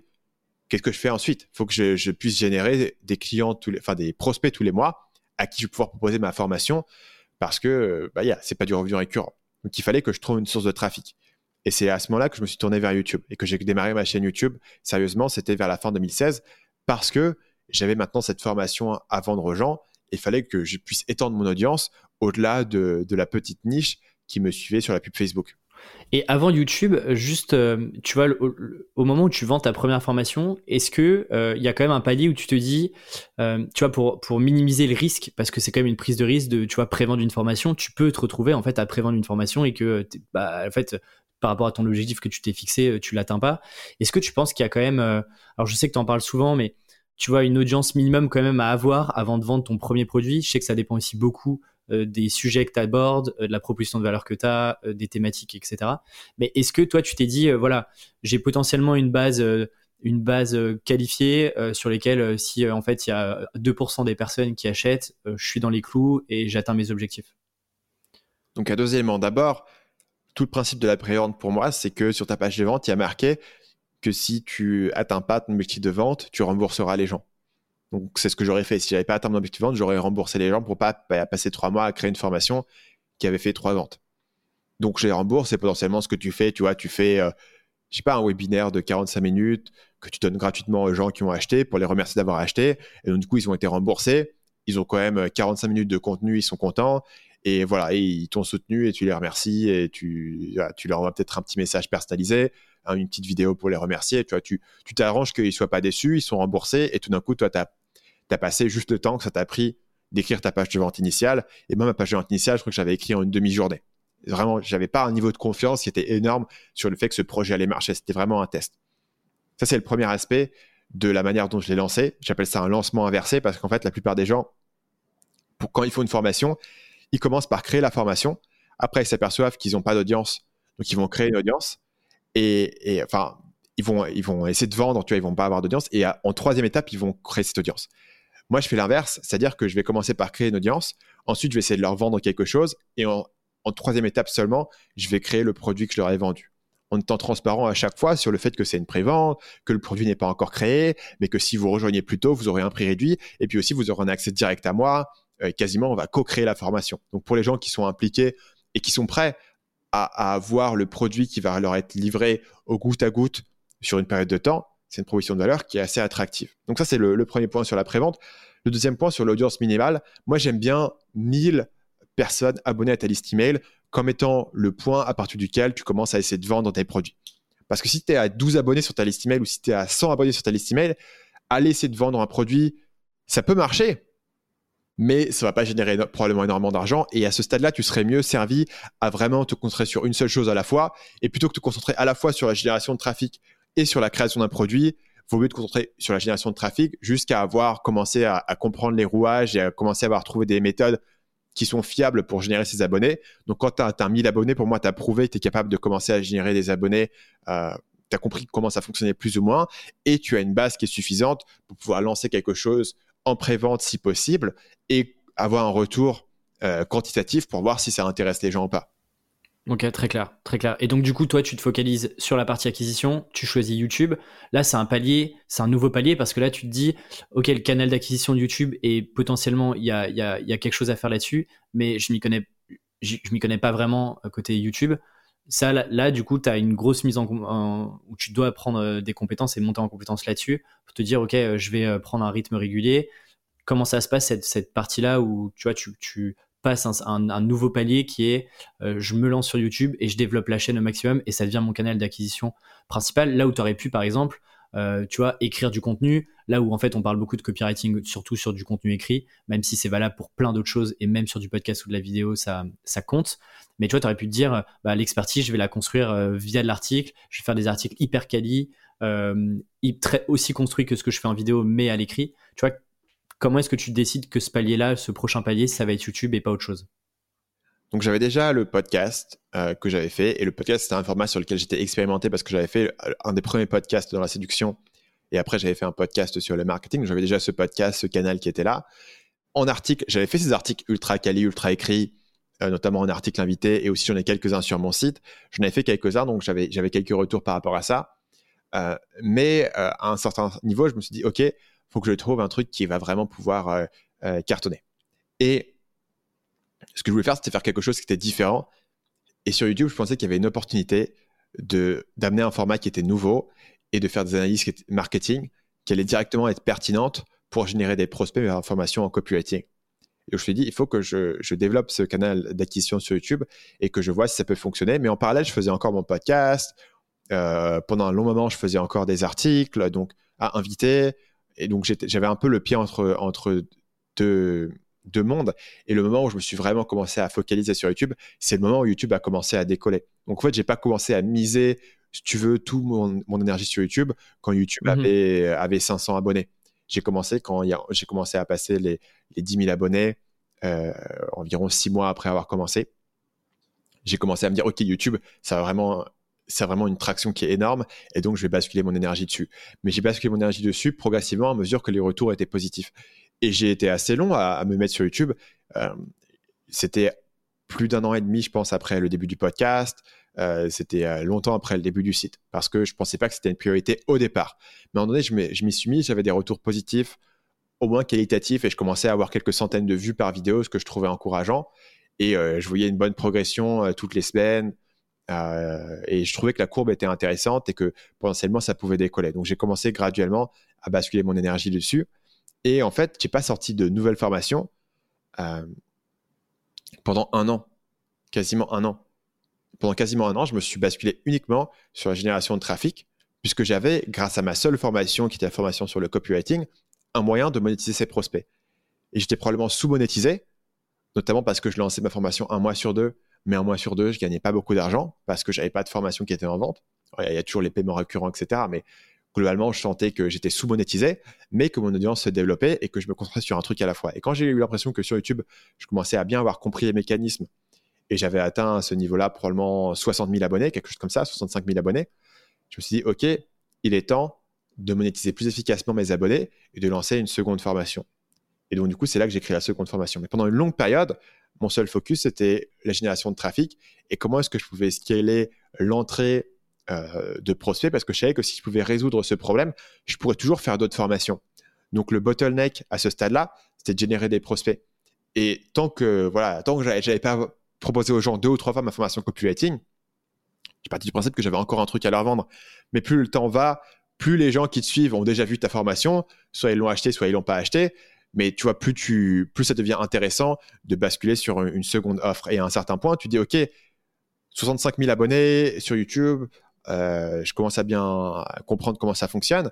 Maintenant, il faut que je trouve d'autres choses à vendre à mes abonnés. Et donc, le bottleneck bascule sur la monétisation, la formation et ce que tu peux vendre aux gens derrière. Ok, très clair. Et à ce moment-là, déjà, tu travailles avec. Euh, alors, je sais que le podcast, pour en avoir déjà parlé avec toi, tu, tu, tu déléguais euh, notamment toute la partie montage, un peu post-prod, etc. Sur YouTube, dès le départ, tu te dis, euh, je me lance sur ce format-là. Est-ce que tu te dis un peu comme le, tu vois, un peu le craftsman, l'artisan qui va tout faire lui-même de A à Z Tu es dans cet état d'esprit-là où tu te dis rapidement, ok, je vais tester le canal YouTube, mais je vais quand même me concentrer sur ce que je sais faire de mieux, c'est-à-dire tourner des vidéos, créer toute la copie euh, et la structure de la vidéo, et ensuite tout le montage, etc. Je délègue. Tout ça, tu, prends aussi le, parti de ne pas t'en occuper? J'ai délégué assez tôt parce que j'avais déjà fait cette expérience sur le podcast. Mon podcast sur la séduction, je l'avais lancé, je faisais le montage moi-même, ça me prenait des heures. Et à un moment donné, je l'ai délégué à un monteur audio professionnel, d'ailleurs avec qui je travaille toujours encore aujourd'hui. Et euh, ça m'a soulagé énormément. Tout d'un coup, je pouvais publier un podcast en la moitié du temps, quoi. Euh, et c'était beaucoup moins chiant et j'avais pas besoin d'écouter ma voix pendant des heures, ce qui me rendait fou. C'était top. Et donc, du coup, j'avais déjà fait l'expérience de déléguer le montage sur le podcast. donc, quand j'ai commencé la vidéo, j'ai tout de suite voulu déléguer la vidéo aussi. Euh, j'ai commencé par faire quelques épisodes montés moi-même parce que si tu vas faire euh, deux ou trois vidéos, ça vaut pas forcément le coup de trouver un freelance. Je trouve que c'est le plus intéressant de trouver un freelance et de passer le temps de trouver quelqu'un avec qui tu peux t'entendre sur des projets qui sont récurrents. Donc au départ, mes premières vidéos, quand je savais pas si ça allait être un truc que j'allais faire sur le long terme, je les ai montées moi-même pour comprendre comment ça fonctionnait. Euh, mais euh, directement, j'avais cette idée que euh, j'allais devoir déléguer le montage pour pouvoir faire les vidéos de manière régulière. Et puis j'avais aussi le budget de le faire, donc il n'y avait pas de il pas de raison de ne pas le faire. Donc il y a quelques vidéos que j'ai montées moi-même, mais assez rapidement j'ai commencé à, à, déléguer le montage. Et à partir du moment où j'ai commencé à faire des vidéos régulièrement toutes les semaines, quand je me suis concentré sur YouTube, que j'avais passé cette phase expérimentale, euh, j'ai délégué mhm. le montage. Et alors, tu vois, ton, on s'était revu, je crois, euh, alors je sais plus si c'était 2018 ou 2017, peu importe, on s'était revu quand tu étais euh, encore au Vietnam et à ce moment-là, ton business fonctionne super bien. Je crois que tu n'as pas encore recruté Paul à ce moment-là, mais du coup, tu as un peu deux choix. Le premier, c'est bah, tu profites, tu te reposes, tu prends du temps pour toi et en fait, bah, tu as un business qui te, qui te génère suffisamment d'argent sur lequel tu n'es pas forcément obligé d'être à temps plein. Ou alors, la deuxième option qui est, bah, en fait, euh, tu es sur une courbe ascendante, euh, tu vas accélérer encore plus fort, euh, développer Marketing Mania, tu recrutes, et puis tu t'éloignes de plus en plus d'un business solo. pourquoi est-ce que toi, tu choisis la deuxième option? Qu'est-ce qui fait un peu, tu vas balancer ton choix entre l'option 1 et l'option 2 Il y a deux aspects. Il y a un aspect, je pense, où j'ai, où j'ai réussi assez rapidement, assez jeune. Et ce que ça m'a donné, c'est l'idée que je vais pas m'arrêter là, tu vois. C'est bizarre quand tu as si on était en 2018, tu vois, j'avais, j'avais 26 ans. Euh, à 26 ans, c'est, bizarre de dire, OK, bah, j'ai atteint mon truc et je vais automatiser. Euh, et plus ou moins, je, vais, je vais, peut-être continuer à, augmenter, mais je vais plafonner dans mes ambitions, on va dire, et je suis content de là où je suis. Et même si d'un point de vue purement financier, tu dis, OK, de toute manière, euh, je gagne plus d'argent que je n'en dépense, c'est bon, tu vois, je pourrais travailler moins. Euh, j'étais pas prêt à me dire que voilà, bah, le business que je fais, c'est le business que je fais, je vais l'automatiser, je vais le plafonner, je vais un peu stagner là. J'étais en mode, bah, il faut que je continue à développer euh, mon impact, mes compétences, mes ambitions, il faut que je fasse des projets plus gros, il faut que j'aille au-delà, il euh, faut que je me pousse, il faut que je développe tu vois, le prochain niveau de mon business. Quoi. Donc simplement sur le fait de me dire, je sais pas, je, me sentais pas du tout prêt, tu vois, à, me dire, euh, voilà, j'ai plafonné. Et, et, parce que tout simplement, j'étais sur une courbe où tous les ans, j'avais une progression énorme tu as toujours envie d'aller sur l'année suivante, que ça soit encore un niveau de progression. Et c'est plus vraiment un facteur qui est financier, c'est-à-dire que quand je me dis, OK, l'année prochaine, j'ai envie de développer mon business, c'est pas de me dire, je vais développer mon business parce que l'argent en plus que je vais gagner, il va me payer ça, tu vois. C'est pas vraiment une question de dépenses personnelles et les deux sont divorcés, mais simplement, OK, on pourra faire tel projet, ça va être cool, mais pour le faire, il faut qu'on atteigne tel niveau d'audience, il faut que je recrute telle personne. etc. Donc, j'étais pas prêt à me dire que je voulais lâcher sur mes ambitions. Et il y avait aussi un niveau de, culpabilité par rapport à ça, c'est-à-dire que je me dis, OK, aujourd'hui, je me mets en mode euh, lifestyle et pépère et tranquille, mais est-ce que dans cinq ans, je me dirais pas, putain, j'ai gâché mon opportunité? J'étais là, j'avais la chaîne YouTube, la plus grosse chaîne YouTube marketing en France, et j'étais potentiellement, je pouvais faire un truc gros, mais non, je me suis mis en mode pépère et voilà. Et cinq ans plus tard, bah, j'ai gagné plein d'argent et, euh, je suis content et j'ai mon truc pépère qui tourne. Mais j'ai pas fait un truc de ouf, tu vois. Potentiellement, j'ai gâché mon potentiel et je pourrais jamais savoir ce que j'aurais pu avoir en étant plus ambitieux, en allant, chercher le truc. Et tu peux pas revenir en arrière, tu vois. Une fois que tu as fait ton truc et que tu as passé tes cinq années, bah, peut-être que ton opportunité elle est passée. Peut-être qu'il y a une nouvelle personne qui est arrivée, qui est plus agressive que toi, qui a fait le truc. Peut-être que le livre que j'ai écrit aujourd'hui, euh, qui était un projet ambitieux pour passer au niveau supérieur, mais qui était énormément de boulot. Peut-être que ce livre, il, va me passer au niveau supérieur, qui va toucher beaucoup de monde, mais que si je m'étais mis en mode pépère, ouais, j'ai pas besoin d'écrire un livre, je gagne déjà assez d'argent et que je l'avais pas fait, quelqu'un d'autre l'aurait écrit dans deux ans et l'opportunité serait passée, tu vois. Donc c'est pas non plus, disons que tes revenus personnels, tu vois, c'est pas forcément le seul facteur dans ton ambition. Et tu as aussi cette idée que, bah, voilà, j'ai une opportunité, j'ai une grande chance de, d'avoir ce, cette attention qui est sur moi et d'avoir cette puissance de frappe euh, via mon audience. Et j'ai envie de faire quelque chose. Et j'ai pas envie de le gâcher simplement en m'en servant comme étant une machine à billets pour faire de l'argent euh, et, financer mon, style de vie. Mais du coup, ta, vie pro euh, passe, passe souvent au premier plan. Tu vois, moi, j'ai un peu de mal avec ça parce que en ce moment, je me dis que, bah, un, je m'éclate vachement au niveau pro et que bah, je sens qu'il y, a, un truc à faire et que j'ai envie d'y mettre de l'énergie comme toi à l'époque où quand tu as lancé Marketing Mania mais tu vois, ça plaît pas toujours, notamment sur ton entourage, etc. Toi, tu as réussi à faire cet arbitrage-là, à te dire, OK, bah, en fait, euh, en ce moment, la période de ma vie, je me concentre sur l'aspect professionnel, et puis l'aspect euh, perso passe un petit peu plus euh, à côté, en tout cas pour le moment. Tu vois, est-ce que c'est un truc que as, où tu as réussi à faire cet arbitrage-là, ou tu as toujours réussi à concilier un peu les deux, pro et perso?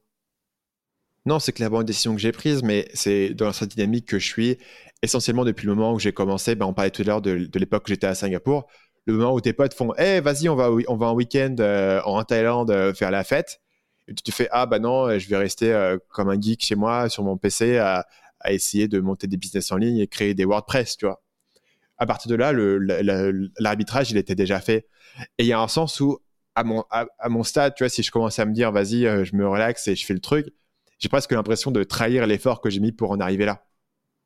Euh, et donc du coup, ouais, c'est un choix, mais c'est un choix que j'ai fait depuis longtemps et que je continue à faire. Et rien n'oblige que ce choix, il, persévère, tu vois. Peut-être qu'à l'âge de 26 ans, aujourd'hui j'ai 28, euh, je me dis, ok, j'ai envie de construire et de faire le truc.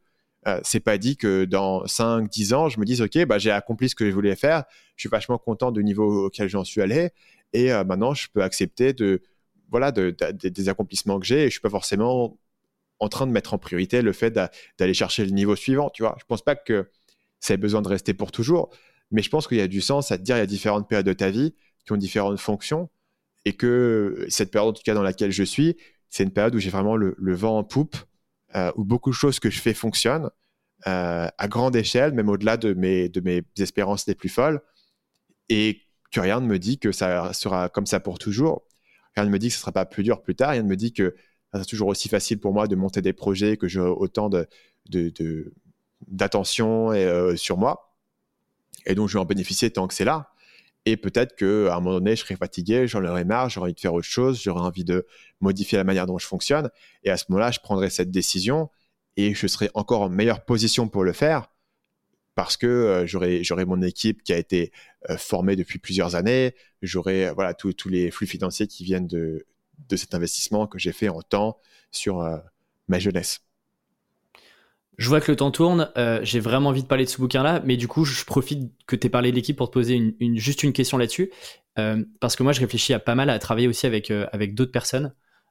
Est-ce que tu n'as pas peur, toi, un jour, que ces personnes-là, que tu as formées, que tu as accompagnées, à qui tu as, donné aussi bah, un maximum de connaissances, bah, elles s'en aillent et puis elles reprennent le même modèle et puis elles fassent la même chose demain. Est-ce que c'est un, truc euh, auquel tu as pensé euh, qui, te, fait potentiellement un peu peur là-dessus ou, c'est quelque chose que tu as accepté et dans tous les cas aujourd'hui tu es concentré euh, sur construire vraiment une équipe qui va rester sur, le long terme? J'essaie de les faire rester. Après, si les gens veulent être concurrents avec moi, si tu veux, il y a plein de gens qui veulent être concurrents avec moi et copier plus ou moins mon modèle. Et je pense pas que les personnes que je forme dans mon équipe tu vois, font une différence énorme là-dessus par rapport au nombre de gens qui vont essayer d'être concurrents et j'ai beaucoup de visibilité et mon succès, évidemment, est, très visible par rapport euh, au fait simplement d'être dans le domaine du marketing, mais simplement le fait de réussir sur Internet, il y a beaucoup de gens qui vont essayer de te copier. Donc après, c'est une réflexion plus large sur la manière dont on va, se positionner pour, euh, avoir un, un positionnement qui est durable, tu vois, sur une certaine niche. Après, par rapport à mon équipe en particulier, c'est vrai que c'est compliqué si tu veux d'investir beaucoup de, temps et d'énergie à former quelqu'un qui va ensuite partir pour faire autre chose, même s'il n'est pas concurrent directement avec toi. Tu vois, c'est une perte. Après, je pense que c'est aussi un, risque qu'il faut prendre. C'est partie de ces éléments où euh, tu ne peux pas avoir le beurre et l'argent du beurre. C'est-à-dire que oui, il faut, il faut faire cet effort-là et il faut, il faut faire cet engagement-là sans savoir exactement comment ça va se goupiller derrière. Ça se trouve, la personne va partir, ça se trouve, la personne euh, va pas au final euh, être performant dans son job mais c'est un, un, pari, c'est un calcul de probabilité qui est de dire, bah, voilà, il y, a peut-être 70% euh, de chances que ça marche, 30% de chances que ça marche pas, euh, mais je pense que le, gain, euh, si ça fonctionne, est, exponentiellement plus fort que la perte si ça marche pas. Le gain, si ça fonctionne aujourd'hui et que je forme quelqu'un et que cette personne devient mon bras droit et continue à bosser avec moi pendant, je sais pas, le reste de ma carrière, c'est un impact colossal. Le risque que quelqu'un bosse avec moi deux ans et après euh, partent et, euh, et, et, peut-être soit concurrent avec moi, bosse pour un de mes concurrents, c'est une perte, mais elle n'est pas aussi colossale que le gain potentiel que je peux avoir. je comprends, je comprends, euh, je comprends le point de vue effectivement.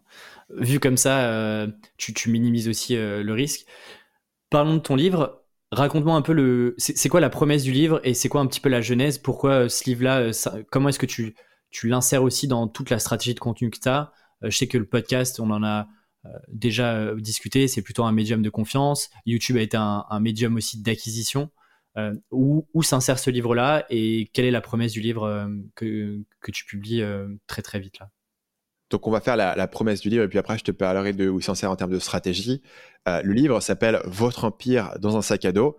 Le sous-titre qui décrit bien la promesse, c'est décoder la psychologie humaine pour trouver une idée de business, vendre sur Internet et gagner votre vie depuis votre ordinateur.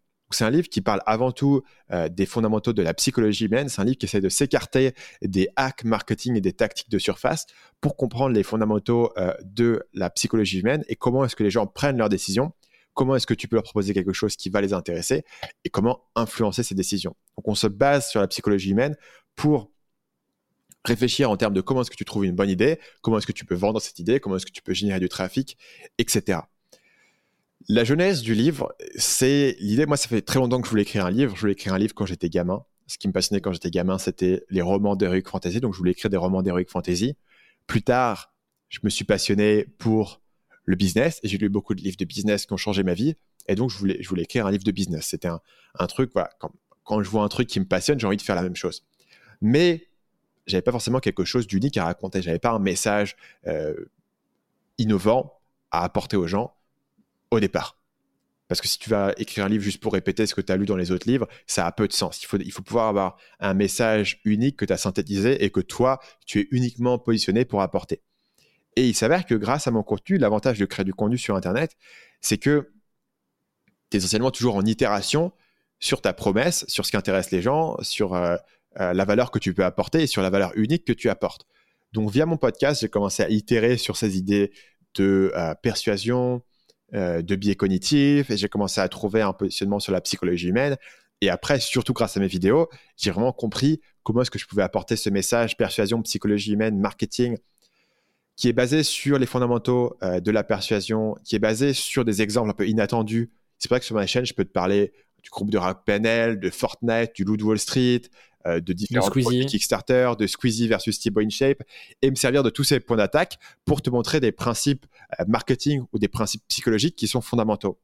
Et j'ai commencé à développer ce message sur les fondamentaux du marketing et aussi cette approche et ce ton particulier de comment prendre des exemples différents et inattendus pour te permettre de trianguler des concepts.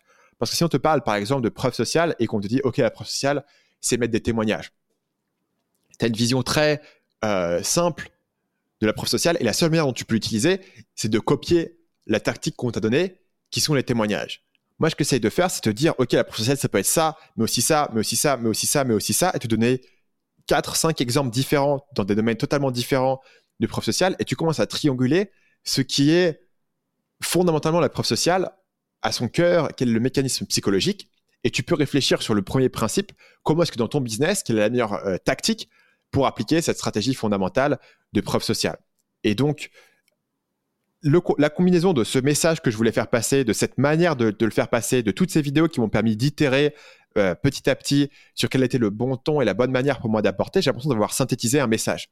Maintenant, ce message, dans chaque vidéo, il est présenté de manière fragmentaire. Chaque vidéo présente un exemple, un concept. Et si tu regardais l'ensemble de mes vidéos, tu aurais un concept global de ce que je raconte, mais il n'y a pas un endroit où je peux le rassembler. Et c'est là qu'un livre est intéressant. Un livre est bien pour synthétiser l'ensemble de ta réflexion, tout ce que tu as appris, tous les concepts que tu as développés, les mettre dans un endroit, les rendre cohérents, les rendre le tout structuré et avoir une méthodologie globale que les gens peuvent avoir. Et donc les gens qui apprécient une vidéo et qui apprécient mes vidéos et qui veulent avoir un truc, les mêmes choses, mais en beaucoup plus grand, en beaucoup plus une méthodologie complète, maintenant ils auront le livre. Tu vois donc c'est une, euh, une synthèse de tous les concepts et de toutes les idées, de toute l'approche que j'ai développée essentiellement depuis 2015 sur Marketing Mania. Ça, c'est la synthèse du livre. Son rôle en termes euh, de marketing, donc si YouTube, c'est avant tout de l'acquisition, si le podcast, c'est avant tout de la confiance, comme tu l'as dit, le livre, ça va être un moyen pour les gens qui m'ont découvert d'approfondir cette relation. Donc, en marketing, le jargon, ça serait un produit d'appel.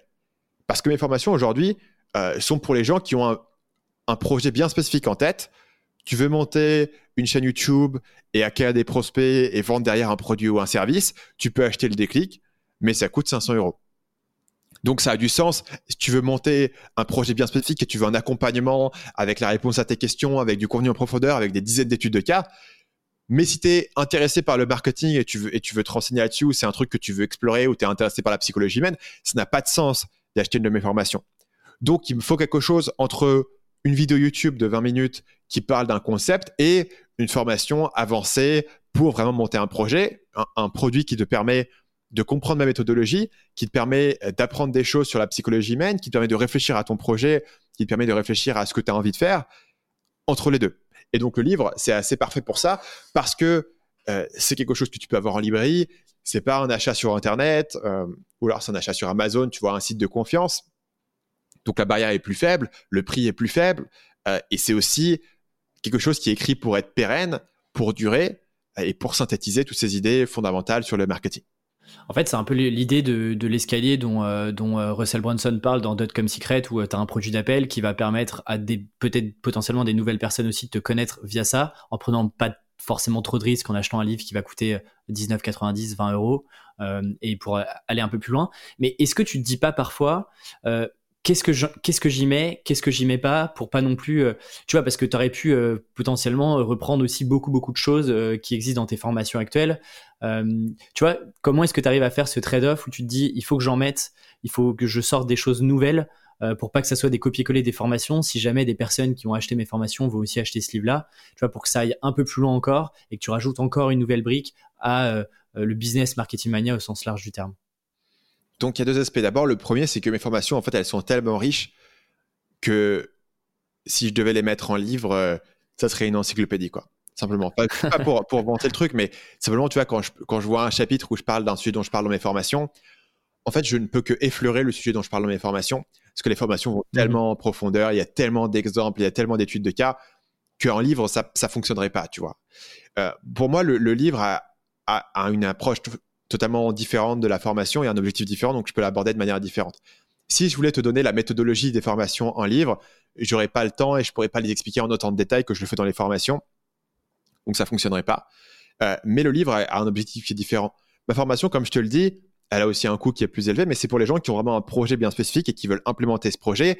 Et donc, je vais rentrer dans le détail.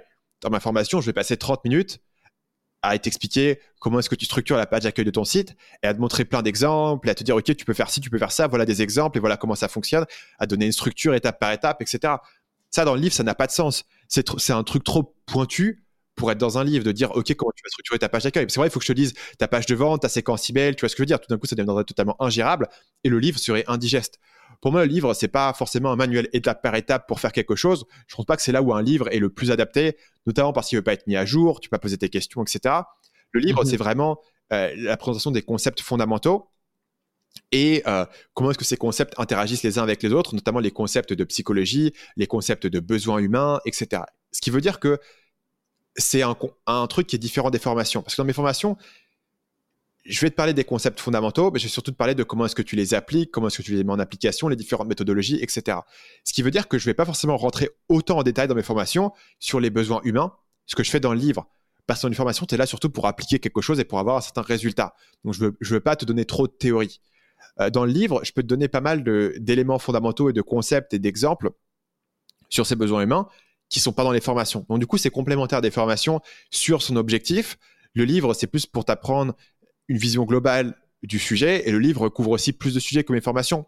Tu vois, le livre va à la fois te parler de comment trouver une idée, de comment créer une page de vente, euh, des différents besoins humains, de comment créer une séquence email.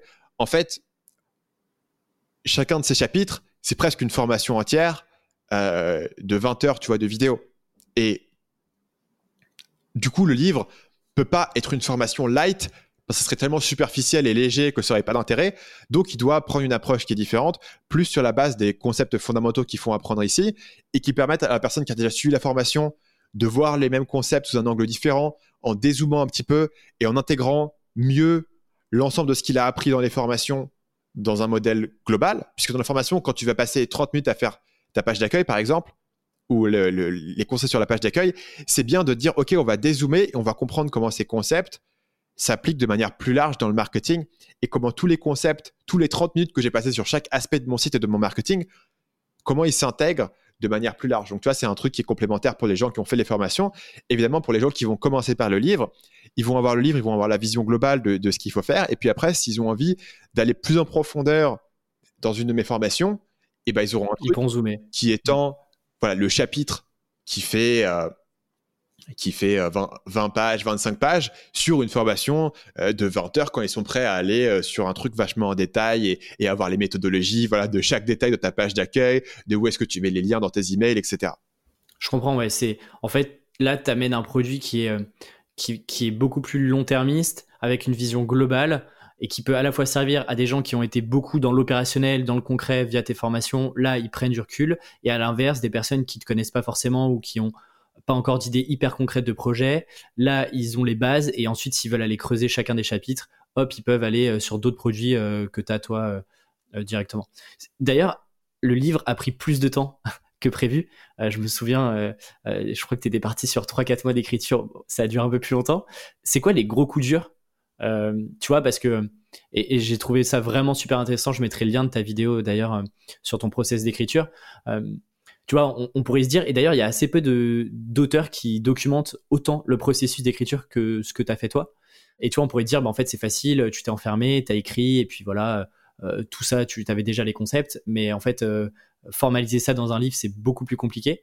C'est quoi un peu les, les, coups durs ou les, tu vois, les étapes où tu te dis, euh, cette étape-là compliquée, là je stagne, là j'y arrive plus, il faut que je prenne du recul, il faut que je le mette en pause, etc il y a eu des, un peu des gros trois, enfin tu vois, des, gros coups durs euh, sur l'écriture du livre ou pas? J'en ai trois. Euh, numéro un, c'est créer un, plan et une structure. Euh, tu arrives sur un livre et tu as plein de trucs à apporter, tu as plein de concepts, tu as plein d'idées. Maintenant, il faut que tu puisses apporter ça dans une structure. Et ce que font beaucoup de gens, c'est l'approche un petit peu scolaire qui est de dire, voilà, on va, on va structurer par thématique et on va, on va enchaîner les conseils. Le problème, c'est que je voulais pas écrire un livre qui soit juste une suite de conseils qui soient plus ou moins déconnectés les uns des autres. Tu vois, juste une compilation de différents conseils que je donne. Euh. Je voulais que le livre, que, que le tout soit plus fort que ses parties. Je voulais que le livre transcende euh, ses conseils, que l'ensemble des conseils te donne une vision globale et que le tout soit intégré, que le tout ait une progression et qu'il y ait aussi un arc émotionnel dans le livre, que ce soit pas juste des conseils, mais qu'il y ait aussi cet aspect de storytelling, que c'est l'équilibre entre euh, les concepts, l'illustration, les exemples, le storytelling, l'émotion et euh, l'application, le concret, la méthodologie, etc. Je voulais qu'il y ait un, équilibre entre différentes structures et que au sein de chaque chapitre, tu aies une progression, que tu aies une propulsion euh, narrative, émotionnelle du début à la fin du livre. Et ça, c'est quelque chose qui est pas du tout facile à faire parce que plus le contenu que tu produis est lent, euh, plus les questions de structure vont être compliquées. Par exemple, si tu écris un email de vente, moi j'écris beaucoup d'emails de vente sur mes lancements, souvent, ça va faire 1000, 1200 mots. Donc, en gros, la structure est assez simple. Tu as un début, tu as une accroche, tu as une promesse, tu as une explication, euh, tu as un appel à l'action, grosso modo. et tu peux garder ce plan facilement dans ta tête. Sur une vidéo, par exemple, souvent le plan, il faut que je l'écrive, mais il reste que la vidéo, il y a, trois ou quatre grandes parties avec une progression logique de, du début à la fin.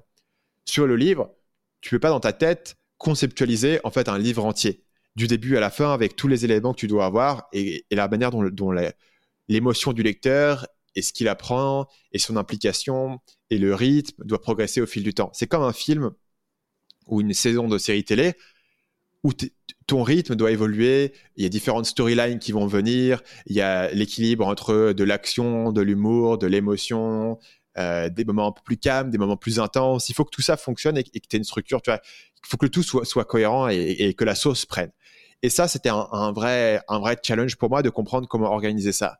Parce que les formations, on en a parlé à l'instant, euh, ont pas vraiment ce challenge. Mes formations, comme elles sont vraiment dans la méthodologie et dans l'application, il y a pas vraiment d'arc émotionnel, tu vois. Et pour le coup, les formations, c'est vraiment euh, une suite de méthodologies et de conseils et qui sont intégrés dans un tout, mais c'est beaucoup plus intellectualisé et il y a moins de, bah, n'y a, pas le même storytelling, il n'y a, pas la même propulsion.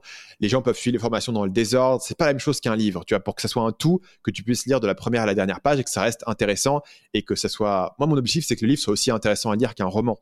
Il y a plein de livres business que je lis, je me dis, ouais, c'est vachement cool et je décroche pas. Et il y en a d'autres qui sont, qui sont ennuyeux. Et je me dis, comment est-ce que je fais que mon livre soit, soit intéressant? Et ça, ça a pris pas mal de temps et pas mal d'efforts de vraiment en arriver là. Le deuxième point, euh, qui est une conséquence en partie de ça, c'est que j'ai j'avais pris l'objectif de l'écrire en trois mois. Ça veut dire que j'écrivais euh, pendant 12 semaines, 5 jours par semaine, ça fait 60 jours, et, que j'ai... Non, alors je me trompe. Parce qu'en parce fait, par, rapport à mon compte de mots que je voulais faire, euh, c'est pas correct. En fait, c'était pas 12 semaines, c'est là où, mon compte est faux, c'était 6 semaines. Je pensais faire le premier jet en 6 semaines. C'est là où se trouve l'erreur de calcul. Et du coup, bah, 5 fois 6, ça fait 30 jours. Et je voulais écrire 2000 mots par jour pour faire un manuscrit de 60 000 mots. Le truc, c'est que 2000 mots par jour, c'est pas énorme en fait. C'est pas beaucoup 2000 mots. Euh, je peux très facilement le faire sur une vidéo euh, et faire beaucoup plus que ça. Donc, je dis 2000 mots, c'est conservateur, je vais pouvoir tenir le coup. Il s'avère que ma moyenne sur le livre était en dessous de ça, était plutôt à 1200, 1300 mots, ce qui est très peu vu comme ça. Et c'était dû à plusieurs choses. C'est dû à ces questions de structure qui devaient être entièrement qui doit souvent être repensé dans le détail. Au moment où j'arrivais sur une certaine section, il fallait que je repense à la structure, à la manière de l'aborder. Ah tiens, il manque un exemple, il faut que je retrouve un exemple. Qui est dû au fait simplement que, en termes d'endurance, il y a une différence entre écrire une vidéo de manière intensive sur trois jours et claquer des journées à, à, 3000, 4000 mots euh, pendant trois jours. Mais après, le jour d'après, tu veux relire et le jour d'après, tu veux enregistrer et le jour d'après, tu vas faire autre chose. Et du coup, tu as écrit tes mots, mais pendant trois jours d'affilée à passer à un stade où tous les jours, il faut faire tes 2000 mots. Et du coup, je commençais à fatiguer, en fait. Euh, mentalement, je me fatiguais et j'avais du mal à tenir ce rythme de 2000 mots. Du coup, ma moyenne était en dessous. Et du coup, mes six semaines pour le premier jet euh, pouvaient pas être tenues. Et d'autant plus que, en fait, tu comptes aussi, euh, alors je sais pas si tu l'avais bien en tête, mais te dire aussi, euh, bah, comme tu le dis, parfois il te demande des exemples, tu as envie d'aller chercher une petite histoire un peu sympa que t'as pas forcément en tête, et donc tu as aussi tout ce processus de recherche sur chacune des, sur, sur chaque arc narratif et, chaque, petit sujet, chaque petite histoire que tu vas raconter, bah, parfois tu les as pas forcément tout en tête, et donc tu as aussi ce processus de recherche que tu dois avoir de manière continue, euh, et ça finalement ça rentre aussi dans le processus d'écriture, même si t'es pas en train de concrètement écrire sur ton Google Doc, bah, tu as quand même toute cette euh, phase où il faut que tu te nourrisses, il faut que tu ailles rechercher de l'info, il faut que tu ailles consommer aussi de l'info, que tu ailles recouper de l'information, etc. Carrément. Et ça, par comparaison, et une des raisons pour laquelle mon, calcul de 2000 mots était faux, sur une vidéo, en fait, je travail, je le fais souvent en amont parce que sur une vidéo, au moment où je vais commencer à l'écrire, je sais déjà exactement ce qu'il va y avoir dedans et comme la structure est parfaitement euh, claire en amont dans ma tête, je sais déjà ce qu'il va y avoir, donc j'ai pas de recherche à faire sur le tas, je peux écrire du début à la fin. Alors que sur le livre, bah, parfois je me ça que ici il manque un exemple, il me faut quelque chose de plus percutant pour illustrer ça, ou mes exemples ils sont un peu tous dans le même domaine, il faut que je trouve un exemple dans un domaine totalement différent pour mieux illustrer pour les gens. Et donc du coup, il faut que j'aille le rechercher. Et ça, c'est une condition du fait que la structure, et, tu peux pas la maintenir dans ta tête, elle peut pas être être apparente avant d'avoir mis un peu les mains dans le cambouis, alors que sur une vidéo YouTube, en ayant fait tellement, euh, bah, la structure est apparente et, et je peux comprendre, je peux visualiser la vidéo quasiment avant de l'avoir écrite. Alors que sur le livre, je suis pas capable de visualiser un chapitre en entier avant de l'avoir écrit et de le conceptualiser dans ma tête de manière euh, abstraite. Et donc, du coup, effectivement, il y a plein de recherches qui arrivent au fil du temps. Le troisième point, c'est la relecture. Ouais. J'ai passé plus de temps sur la, la, réécriture et la relecture de mon livre que sur les premiers jets. Donc en gros, tu arrives à la fin de ton livre, tu as écrit ton premier jet, tu as écrit tes 65 000 mots. Ah, c'est bien, tu vois. Mais ça veut dire que deux jours après, moi j'ai fini un, vendredi après-midi, lundi matin, j'arrive, je repars au chapitre 1 et je dois tout relire. Et je fais passer plus de temps sur ces relectures et sur ces réécritures et sur les différentes phases de réécriture que sur l'ensemble de la rédaction. Donc quand tu as fini de rédiger l'ensemble de ton livre, tu as fait moins de la moitié du travail. Parce que juste une, une petite question là-dessus, globalement, tu l'as écrit euh, euh, d'un coup, c'est-à-dire tu l'as écrit sans forcément revenir à chaque fois sur chacune des parties, que tu as terminé les euh, plus ou moins 60 000 mots et que tu t'es dit, ok, je vais faire relire parce que je crois que tu l'as fait aussi relire dans l'équipe.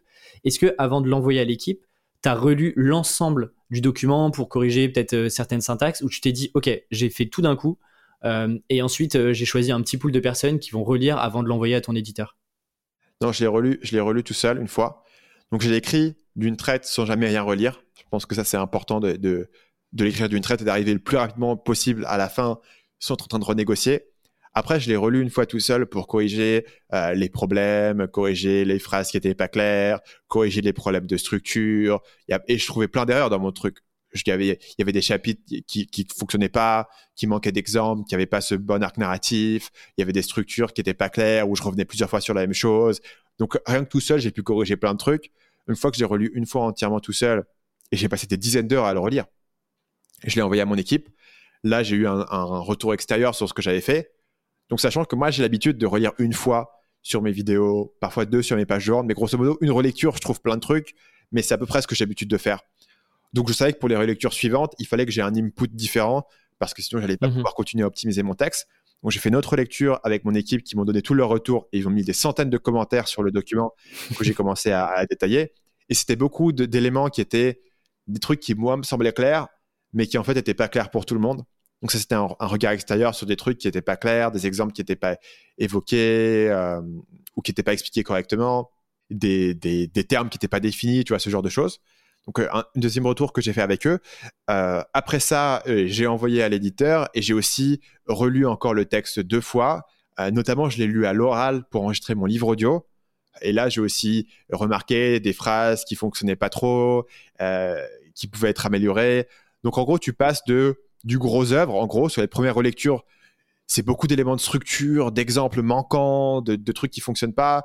Après, sur ton équipe, c'est plus voilà des détails de euh, d'un exemple qui est pas bien expliqué, d'un terme qui est pas bien défini. Et petit à petit, tu vas arriver sur j'améliore une phrase, j'essaie de l'écrire mieux, j'essaie de l'exprimer mieux, sans changer forcément l'idée, mais en ayant un meilleur vocabulaire, en ayant des termes qui sont plus impactants.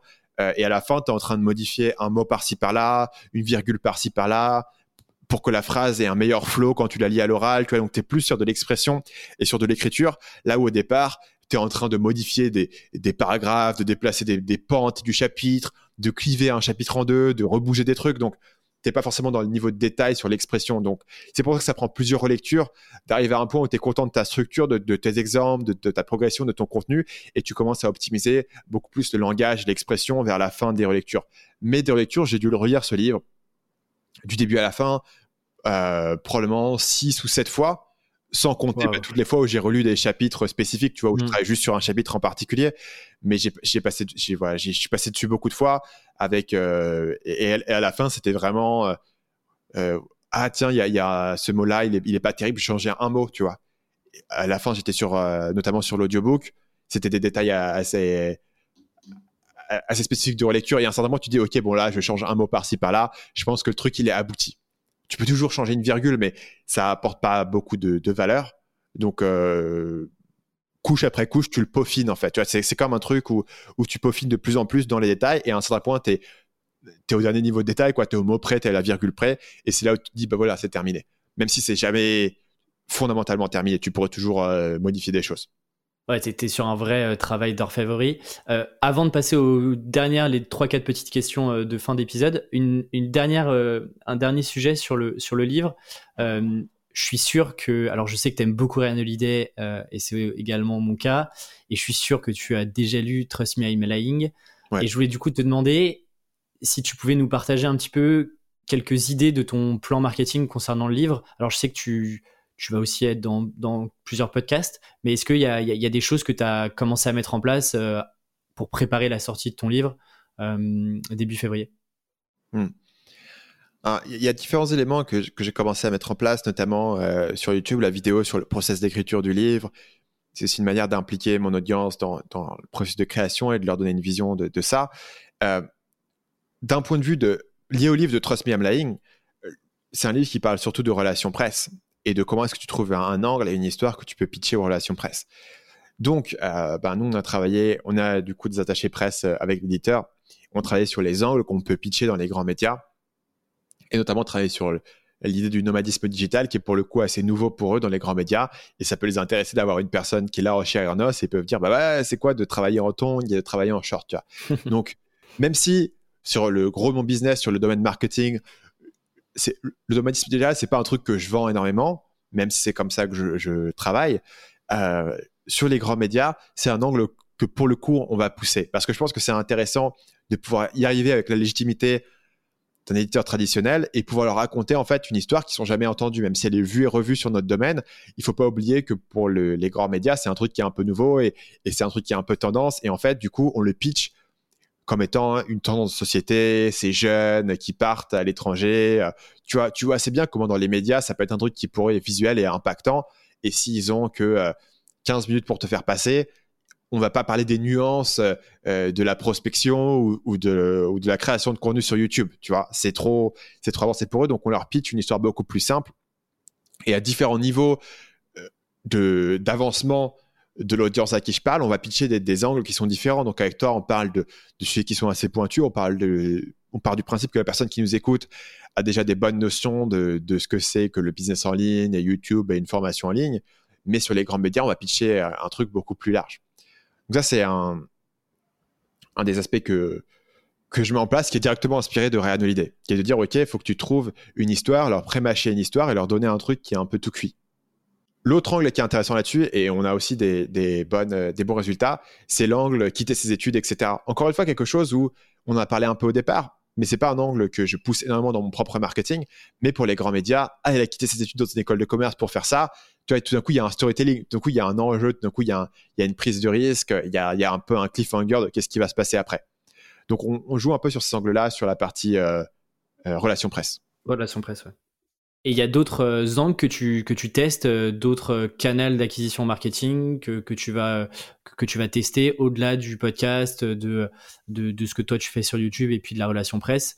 Je pas, je pense à des, à des conférences ou, ou des choses qui n'ont pas forcément déjà été faites sur, du, sur du livre. Tu vois, je, pense à par exemple Fabien Olicard qui a testé plusieurs choses que tu avais eu sur le podcast. Est-ce qu'il y a des choses sur lesquelles qui sortent un peu de, de ce qu'on peut trouver dans la promotion un peu traditionnelle de Live Business? Est-ce qu'il y a des choses que tu vas tester qui n'ont pas forcément déjà été faites? Il y en a quelques-unes. Euh, et du coup, je suis il y a certains trucs dont je suis un peu réticent à parler parce que il y, a, des, projets qui, sont, qui sont faits. Disons que euh, j'ai des idées de format de vidéo. Si je finis par les faire, et je suis pas sûr de les faire, c'est pour ça que j'ai pas envie d'annoncer un truc, parce que c'est un, c'est quelque chose par le passé où, j'ai regretté d'avoir annoncé des trucs que finalement j'ai décidé de pas faire, tu vois, je vais pas me fermer ces portes-là, mais grosso modo des, formats de vidéo, euh, euh, grosso modo c'est de faire des vidéos virales sur un format différent euh, qui tourne autour de mon livre. Ah, les gens le verront, ça sort sur ma chaîne, ça sera assez clair de, ce que c'est, mais en gros aller chercher des, des formats différents de, vidéos, donc ça c'est un élément. je fais une conférence pour la sortie du livre à, à Paris le 31 janvier, ça c'est un autre élément. mais grosso modo, c'est l'idée de dire faire levier sur les canaux que j'ai de manière un peu différente parce que les vidéos sur, sur le livre, je peux faire une vidéo, je lance un livre, mais il faut que chaque vidéo que j'ai fait, elle apporte de la valeur. Donc, il y avait la vidéo sur le processus d'écriture, il y aura une vidéo sur le processus marketing euh, du livre euh, qui va aussi permettre de, le vendre. Il y aura des vidéos que je vais essayer, des formats de vidéos que je vais essayer de faire autour de la sortie du livre euh, qui seront un peu différents où, où, je vais aller chercher un peu de la viralité. Donc ça, c'est les, grands points. Après, tu vois, il y a toujours la pub, mais pour le livre, j'essaie de, me baser sur les canaux que, je maîtrise et que je sais qui fonctionnent. Je pense que notamment, je, fais, beaucoup d'interviews sur, différents podcasts. Euh, je pense que le podcast, c'est un bon moyen de promouvoir un livre euh, empiriquement. Évidemment, mon, propre podcast, tu vois, ma, propre newsletter, c'est là où je fais la majorité de mes ventes. Euh, donc, ces éléments-là fondamentaux. Après, je vais mettre en place des... Grosso modo, je vais essayer de mettre en place des opérations pour encourager le bouche-oreille. Alors, il y aura différentes manières de le faire, mais notamment pour encourager les, les, les gens recommander le livre à quelqu'un d'autre et pour encourager les évaluations sur Amazon. Et là, tu vois, c'est beaucoup de back-end. Donc sur mon livre, j'ai mis en place un système de, de, bonus que les gens peuvent télécharger pour, euh, pour accompagner sur le livre, notamment tous mm. les éléments qui sont des éléments périssables, tous les outils, etc. Je voulais pas les mettre dans le livre parce que ça va changer.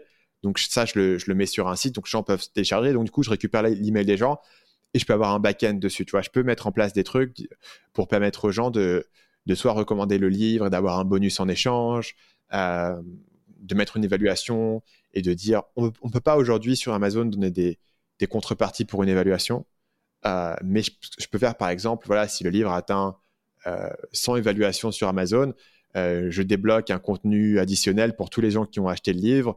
Euh, tu vois, je peux faire pas mal de choses derrière sur la viralité, mais ça, je le ferai beaucoup plus de manière expérimentale au fil de l'eau. Les fondamentaux, ce que j'ai fait jusqu'ici, c'est beaucoup les fondamentaux, euh, YouTube, le podcast, et pas mal d'éléments qui seront mis au fur et à mesure. Et le grand élément expérimental voilà, que j'ai évoqué tout à l'heure, c'est euh, tester des formats de vidéos YouTube qui peuvent être virales autour du livre.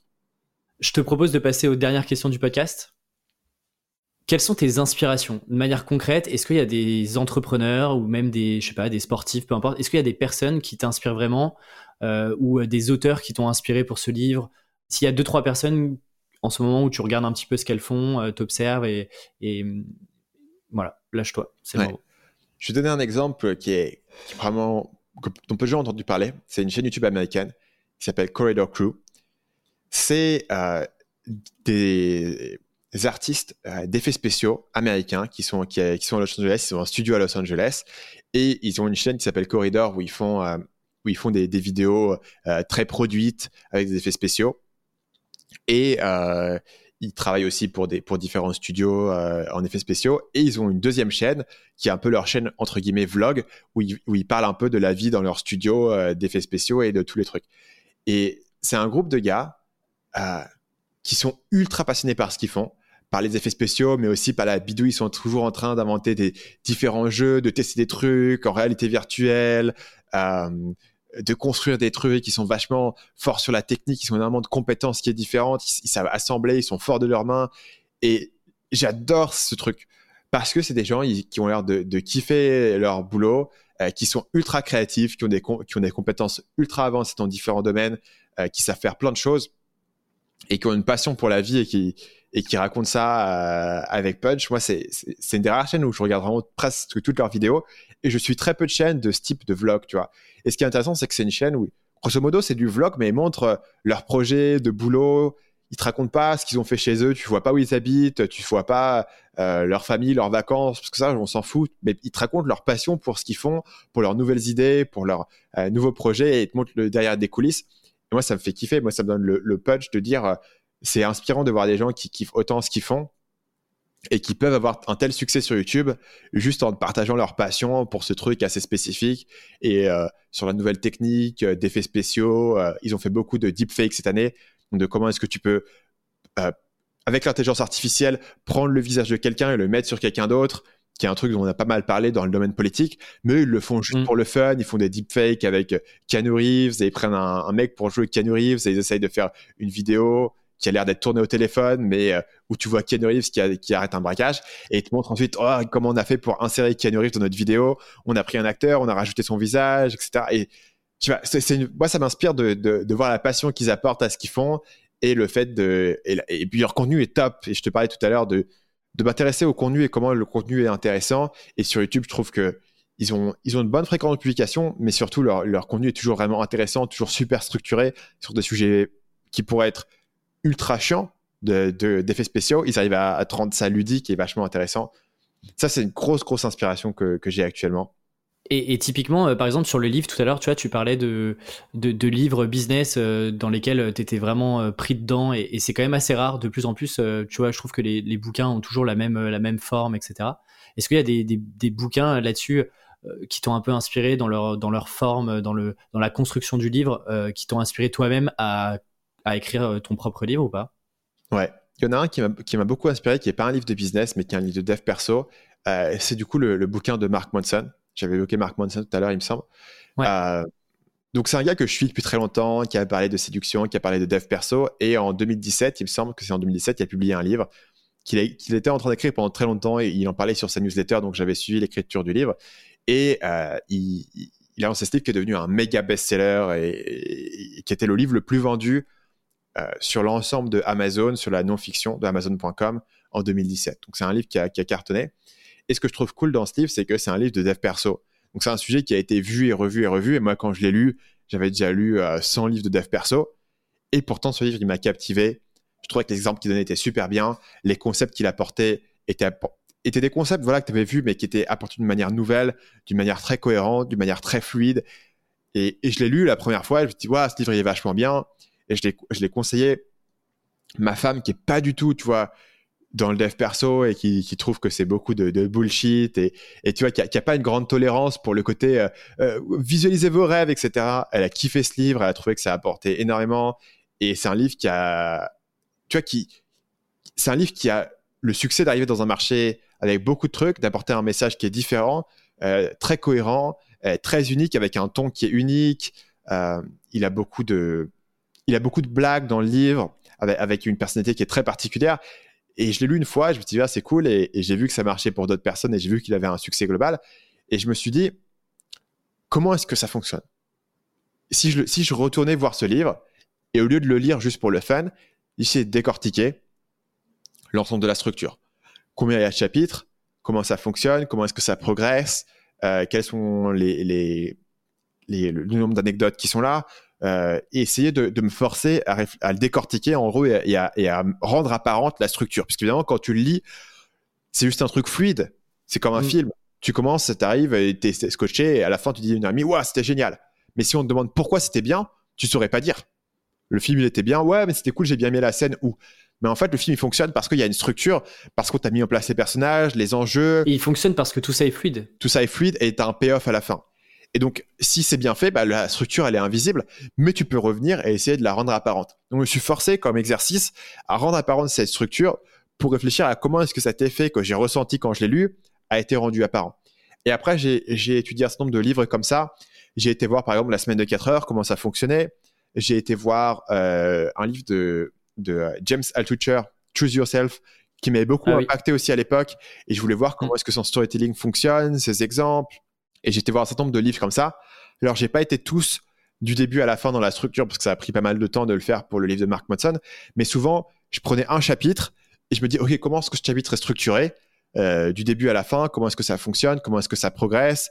Et j'ai été revoir beaucoup de livres comme ça qui m'avaient impacté sur les dernières années des livres soit de business, soit de dev perso, soit de vulgarisation psychologique et de comprendre comment est-ce que les exemples sont amenés, comment est-ce que la structure fonctionne, comment est-ce que l'enjeu est placé au niveau du livre, comment est-ce que le dénouement est fait à la fin pour que la fin du livre soit satisfaisante. On en a voir différents exemples comme ça du, livre euh, et, et pas seulement en tant que lecteur parce que j'avais déjà lu, mais en tant que tiens, si je pouvais analyser la structure et comment est-ce que ça fonctionne. Et ça, c'est un exemple qui a été, c'est un, exercice qui s'est révélé assez, euh, assez utile euh, pour réfléchir de manière créative à mon propre livre, notamment quand je vais prendre des, livres qui sont des domaines qui sont différents. Donc, ce que je cherche à faire, c'est pas reprendre les conseils que eux donnent, mais me forcer à réfléchir en termes de structure et comment est-ce que la progression fonctionne au sein d'un chapitre et au sein du livre au global. Et tout ça, tu le décomposais dans ta tête ou c'était, euh, tu vois, tu, le. J'ai un document euh, dans Evernote euh, qui, qui décrit chapitre par chapitre, paragraphe par paragraphe, le livre de Mark Manson, combien de sous-parties il y a à chaque fois, à quel moment est-ce que les exemples sont introduits, quand est-ce qu'ils reviennent, quelle est la, progression émotionnelle, comment est-ce qu'il équilibre ses histoires avec ses conseils, comment est-ce qu'il équilibre les études de cas avec son histoire personnelle, tu vois. Et ça, je l'ai fait dans un document et j'ai fait ça. Alors, voilà, j'ai avec un niveau de détail qui était différent, mais je le, faisais à l'écrit. En fait, c'est un, travail que, qui, qui, m'est venu assez naturellement parce que c'est un travail qui est très classique en copywriting. Décomposer les pages de vente pour comprendre l'ensemble des méthodologies qui sont utilisées, dans quel ordre est-ce qu'elles viennent, quelle est la progression, quel est l'arc narratif, quelles sont les techniques. Et euh, c'est comme ça que tu apprends beaucoup le copywriting. Moi, j'ai beaucoup fait ce travail-là en copywriting de décomposer des pages de vente. Et là, je l'ai fait à l'échelle d'un livre entier. Super. Euh, je te propose de, répondre à une la dernière question et une question que, de quelqu'un que tu connais aussi euh, qui s'appelle Tim Ferriss. Si tu avais un tableau géant visible par le monde entier, qu'est-ce que tu écrirais dessus? Ah, C'est une bonne question. J'ai jamais réfléchi à ça, qui est effectivement la question classique qui, qui pose dans son euh, podcast. Et surtout dans son livre, moi j'ai découvert dans son livre. Tribe- Tribes of Mentor. C'est une question qui pose de temps Écoute, en temps. Je cherchais quelque chose qui, qui peut être applicable à beaucoup de gens. Et récemment, en fait, je me suis trouvé dans une situation où euh, j'ai bossé énormément depuis août. Euh, en gros, j'étais un peu non-stop. Il fallait écrire le, livre, il fallait préparer le lancement du livre, il fallait faire l'audiobook. Là, je suis en promotion du livre. Et j'étais un peu en mode récemment où j'étais épuisé. J'étais en mode putain, faut encore. En gros, j'avais encore, euh, tu vois, genre trois semaines à tirer et le livre sera fini et je vais pouvoir respirer un peu plus. Je vais pouvoir bosser sur mes vidéos. Tu vas revenir un peu à business as usual. Et je me suis fait la réflexion que tout- toute cette situation dans laquelle je me trouve, c'est entièrement des choix que j'ai faits. On n'a pas été l'heure du choix de, de continuer à bosser sur le business, de continuer à le développer, d'avoir cette ambition. Et je me suis, j'ai l'impression d'avoir oublié en fait que ta situation actuelle était entièrement euh, dépendante des choix que tu avais fait ou que tu n'avais pas fait. Et ça m'a aidé à, à le truc que, bah non, c'est pas juste un truc qu'il faut, qu'il faut tirer deux semaines, tu vois. C'est, j'ai fait le choix de, de le faire. Et donc, bah, j'ai pas, j'ai pas à m'en plaindre et que je vais essayer d'apprécier, de faire au mieux ce que j'ai à faire pour, pour continuer le lancement du livre. Et donc, si on devait résumer ça en une phrase, je pense que c'est vous êtes libre de vos choix et votre vie actuelle est la conséquence euh, de ces choix. C'est quelque chose qui est applicable assez largement et je pense qu'on a, on a tendance à, à l'oublier. Moi, voilà, même moi, dans, dans ma situation extrêmement privilégiée, de, d'avoir mon propre business, de, d'avoir un peu d'argent, de pouvoir prendre mes propres décisions, de pouvoir avoir mon livre, et ben moi, à un moment, je me dis, ah putain, c'est chiant, il faut que je fasse ça pour le livre audio, ils m'ont encore demandé un contrat, etc. Et j'ai même oublié bah, que ce projet n'existerait pas si j'avais pas pensé que c'était un projet qui était important et qui valait le coup. et évidemment, pour la plupart des gens qui ont l'impression d'avoir des, des contraintes extérieures qui sont fortes, c'est encore plus facile de l'oublier. Mais tu vois, je suis tellement, tellement d'accord avec toi. En fait, il y a, il y, a, y a quand même des, gens qui se positionnent sur le marché des freelances, etc., et qui vendent cette liberté. Et, euh, et en fait, moi, je pense que être freelance, tu vois, être indépendant et construire un peu sa propre vie, c'est pas euh, pour avoir gagné plus de liberté. Et je pense que c'est quand même un, un beau mythe. Et moi, je me sens pas forcément plus libre aujourd'hui que quand j'étais salarié. Mais en revanche, je me sens libre dans les choix que je fais. C'est-à-dire que si aujourd'hui je décide de pas travailler, je le fais consciemment. Si en fait j'ai envie de travailler un dimanche jusqu'à 4 heures du matin, je le fais parce que j'ai décidé de le faire et parce que j'ai envie de le faire. Et du coup, tu vois, je préfère ce côté flexibilité et prise de liberté dans ses choix plus que dans la liberté au sens lifestyle du terme et au sens euh, vie rêvée, etc. Euh, je trouve que c'est une belle conclusion euh, à cet épisode-là. Où est-ce qu'on envoie les personnes qui veulent acheter ton livre, en savoir plus sur ce que tu fais euh, et puis potentiellement euh, continuer de discuter avec toi? Donc le livre, l'URL la plus simple, c'est marketingmania.fr slash empire. Il y aura le sommaire, euh, la description, les bonus euh, d'achat, etc. Et bien sûr les liens pour euh, l'acheter sur Amazon. Le livre sera disponible partout, sur tous les sites e-commerce de vente de livres et puis en librairie, à la FNAC, etc. Pour les gens qui veulent me suivre de manière plus générale, marketingmania.fr, quand on arrive sur la page, il y a différentes options euh, pour aller plus loin dans mon contenu. La chaîne YouTube, c'est Marketing Mania et le podcast, c'est aussi Marketing Mania. Merci beaucoup Stan, euh, c'était un vrai plaisir d'échanger avec toi, euh, je suis super content et puis je te souhaite bon courage pour ce lancement, longue vie à Marketing Mania et puis je te dis à très vite. Merci à toi Alexis pour l'invitation, c'est super cool. Salut. Salut. Si vous êtes encore là, déjà merci. J'espère que l'épisode vous a plu. Alors le meilleur moyen de soutenir Tribu 1D, eh bien c'est de noter le podcast sur votre plateforme préférée, Apple Podcasts, iTunes ou votre application Android. Parlez-en aussi autour de vous, c'est l'un des meilleurs moyens de faire connaître le podcast. Et encore une fois, mille merci pour vos retours et vos encouragements. Tribu 1D est définitivement la meilleure communauté d'indépendants. Et quant à nous, on se retrouve dans 15 jours. Salut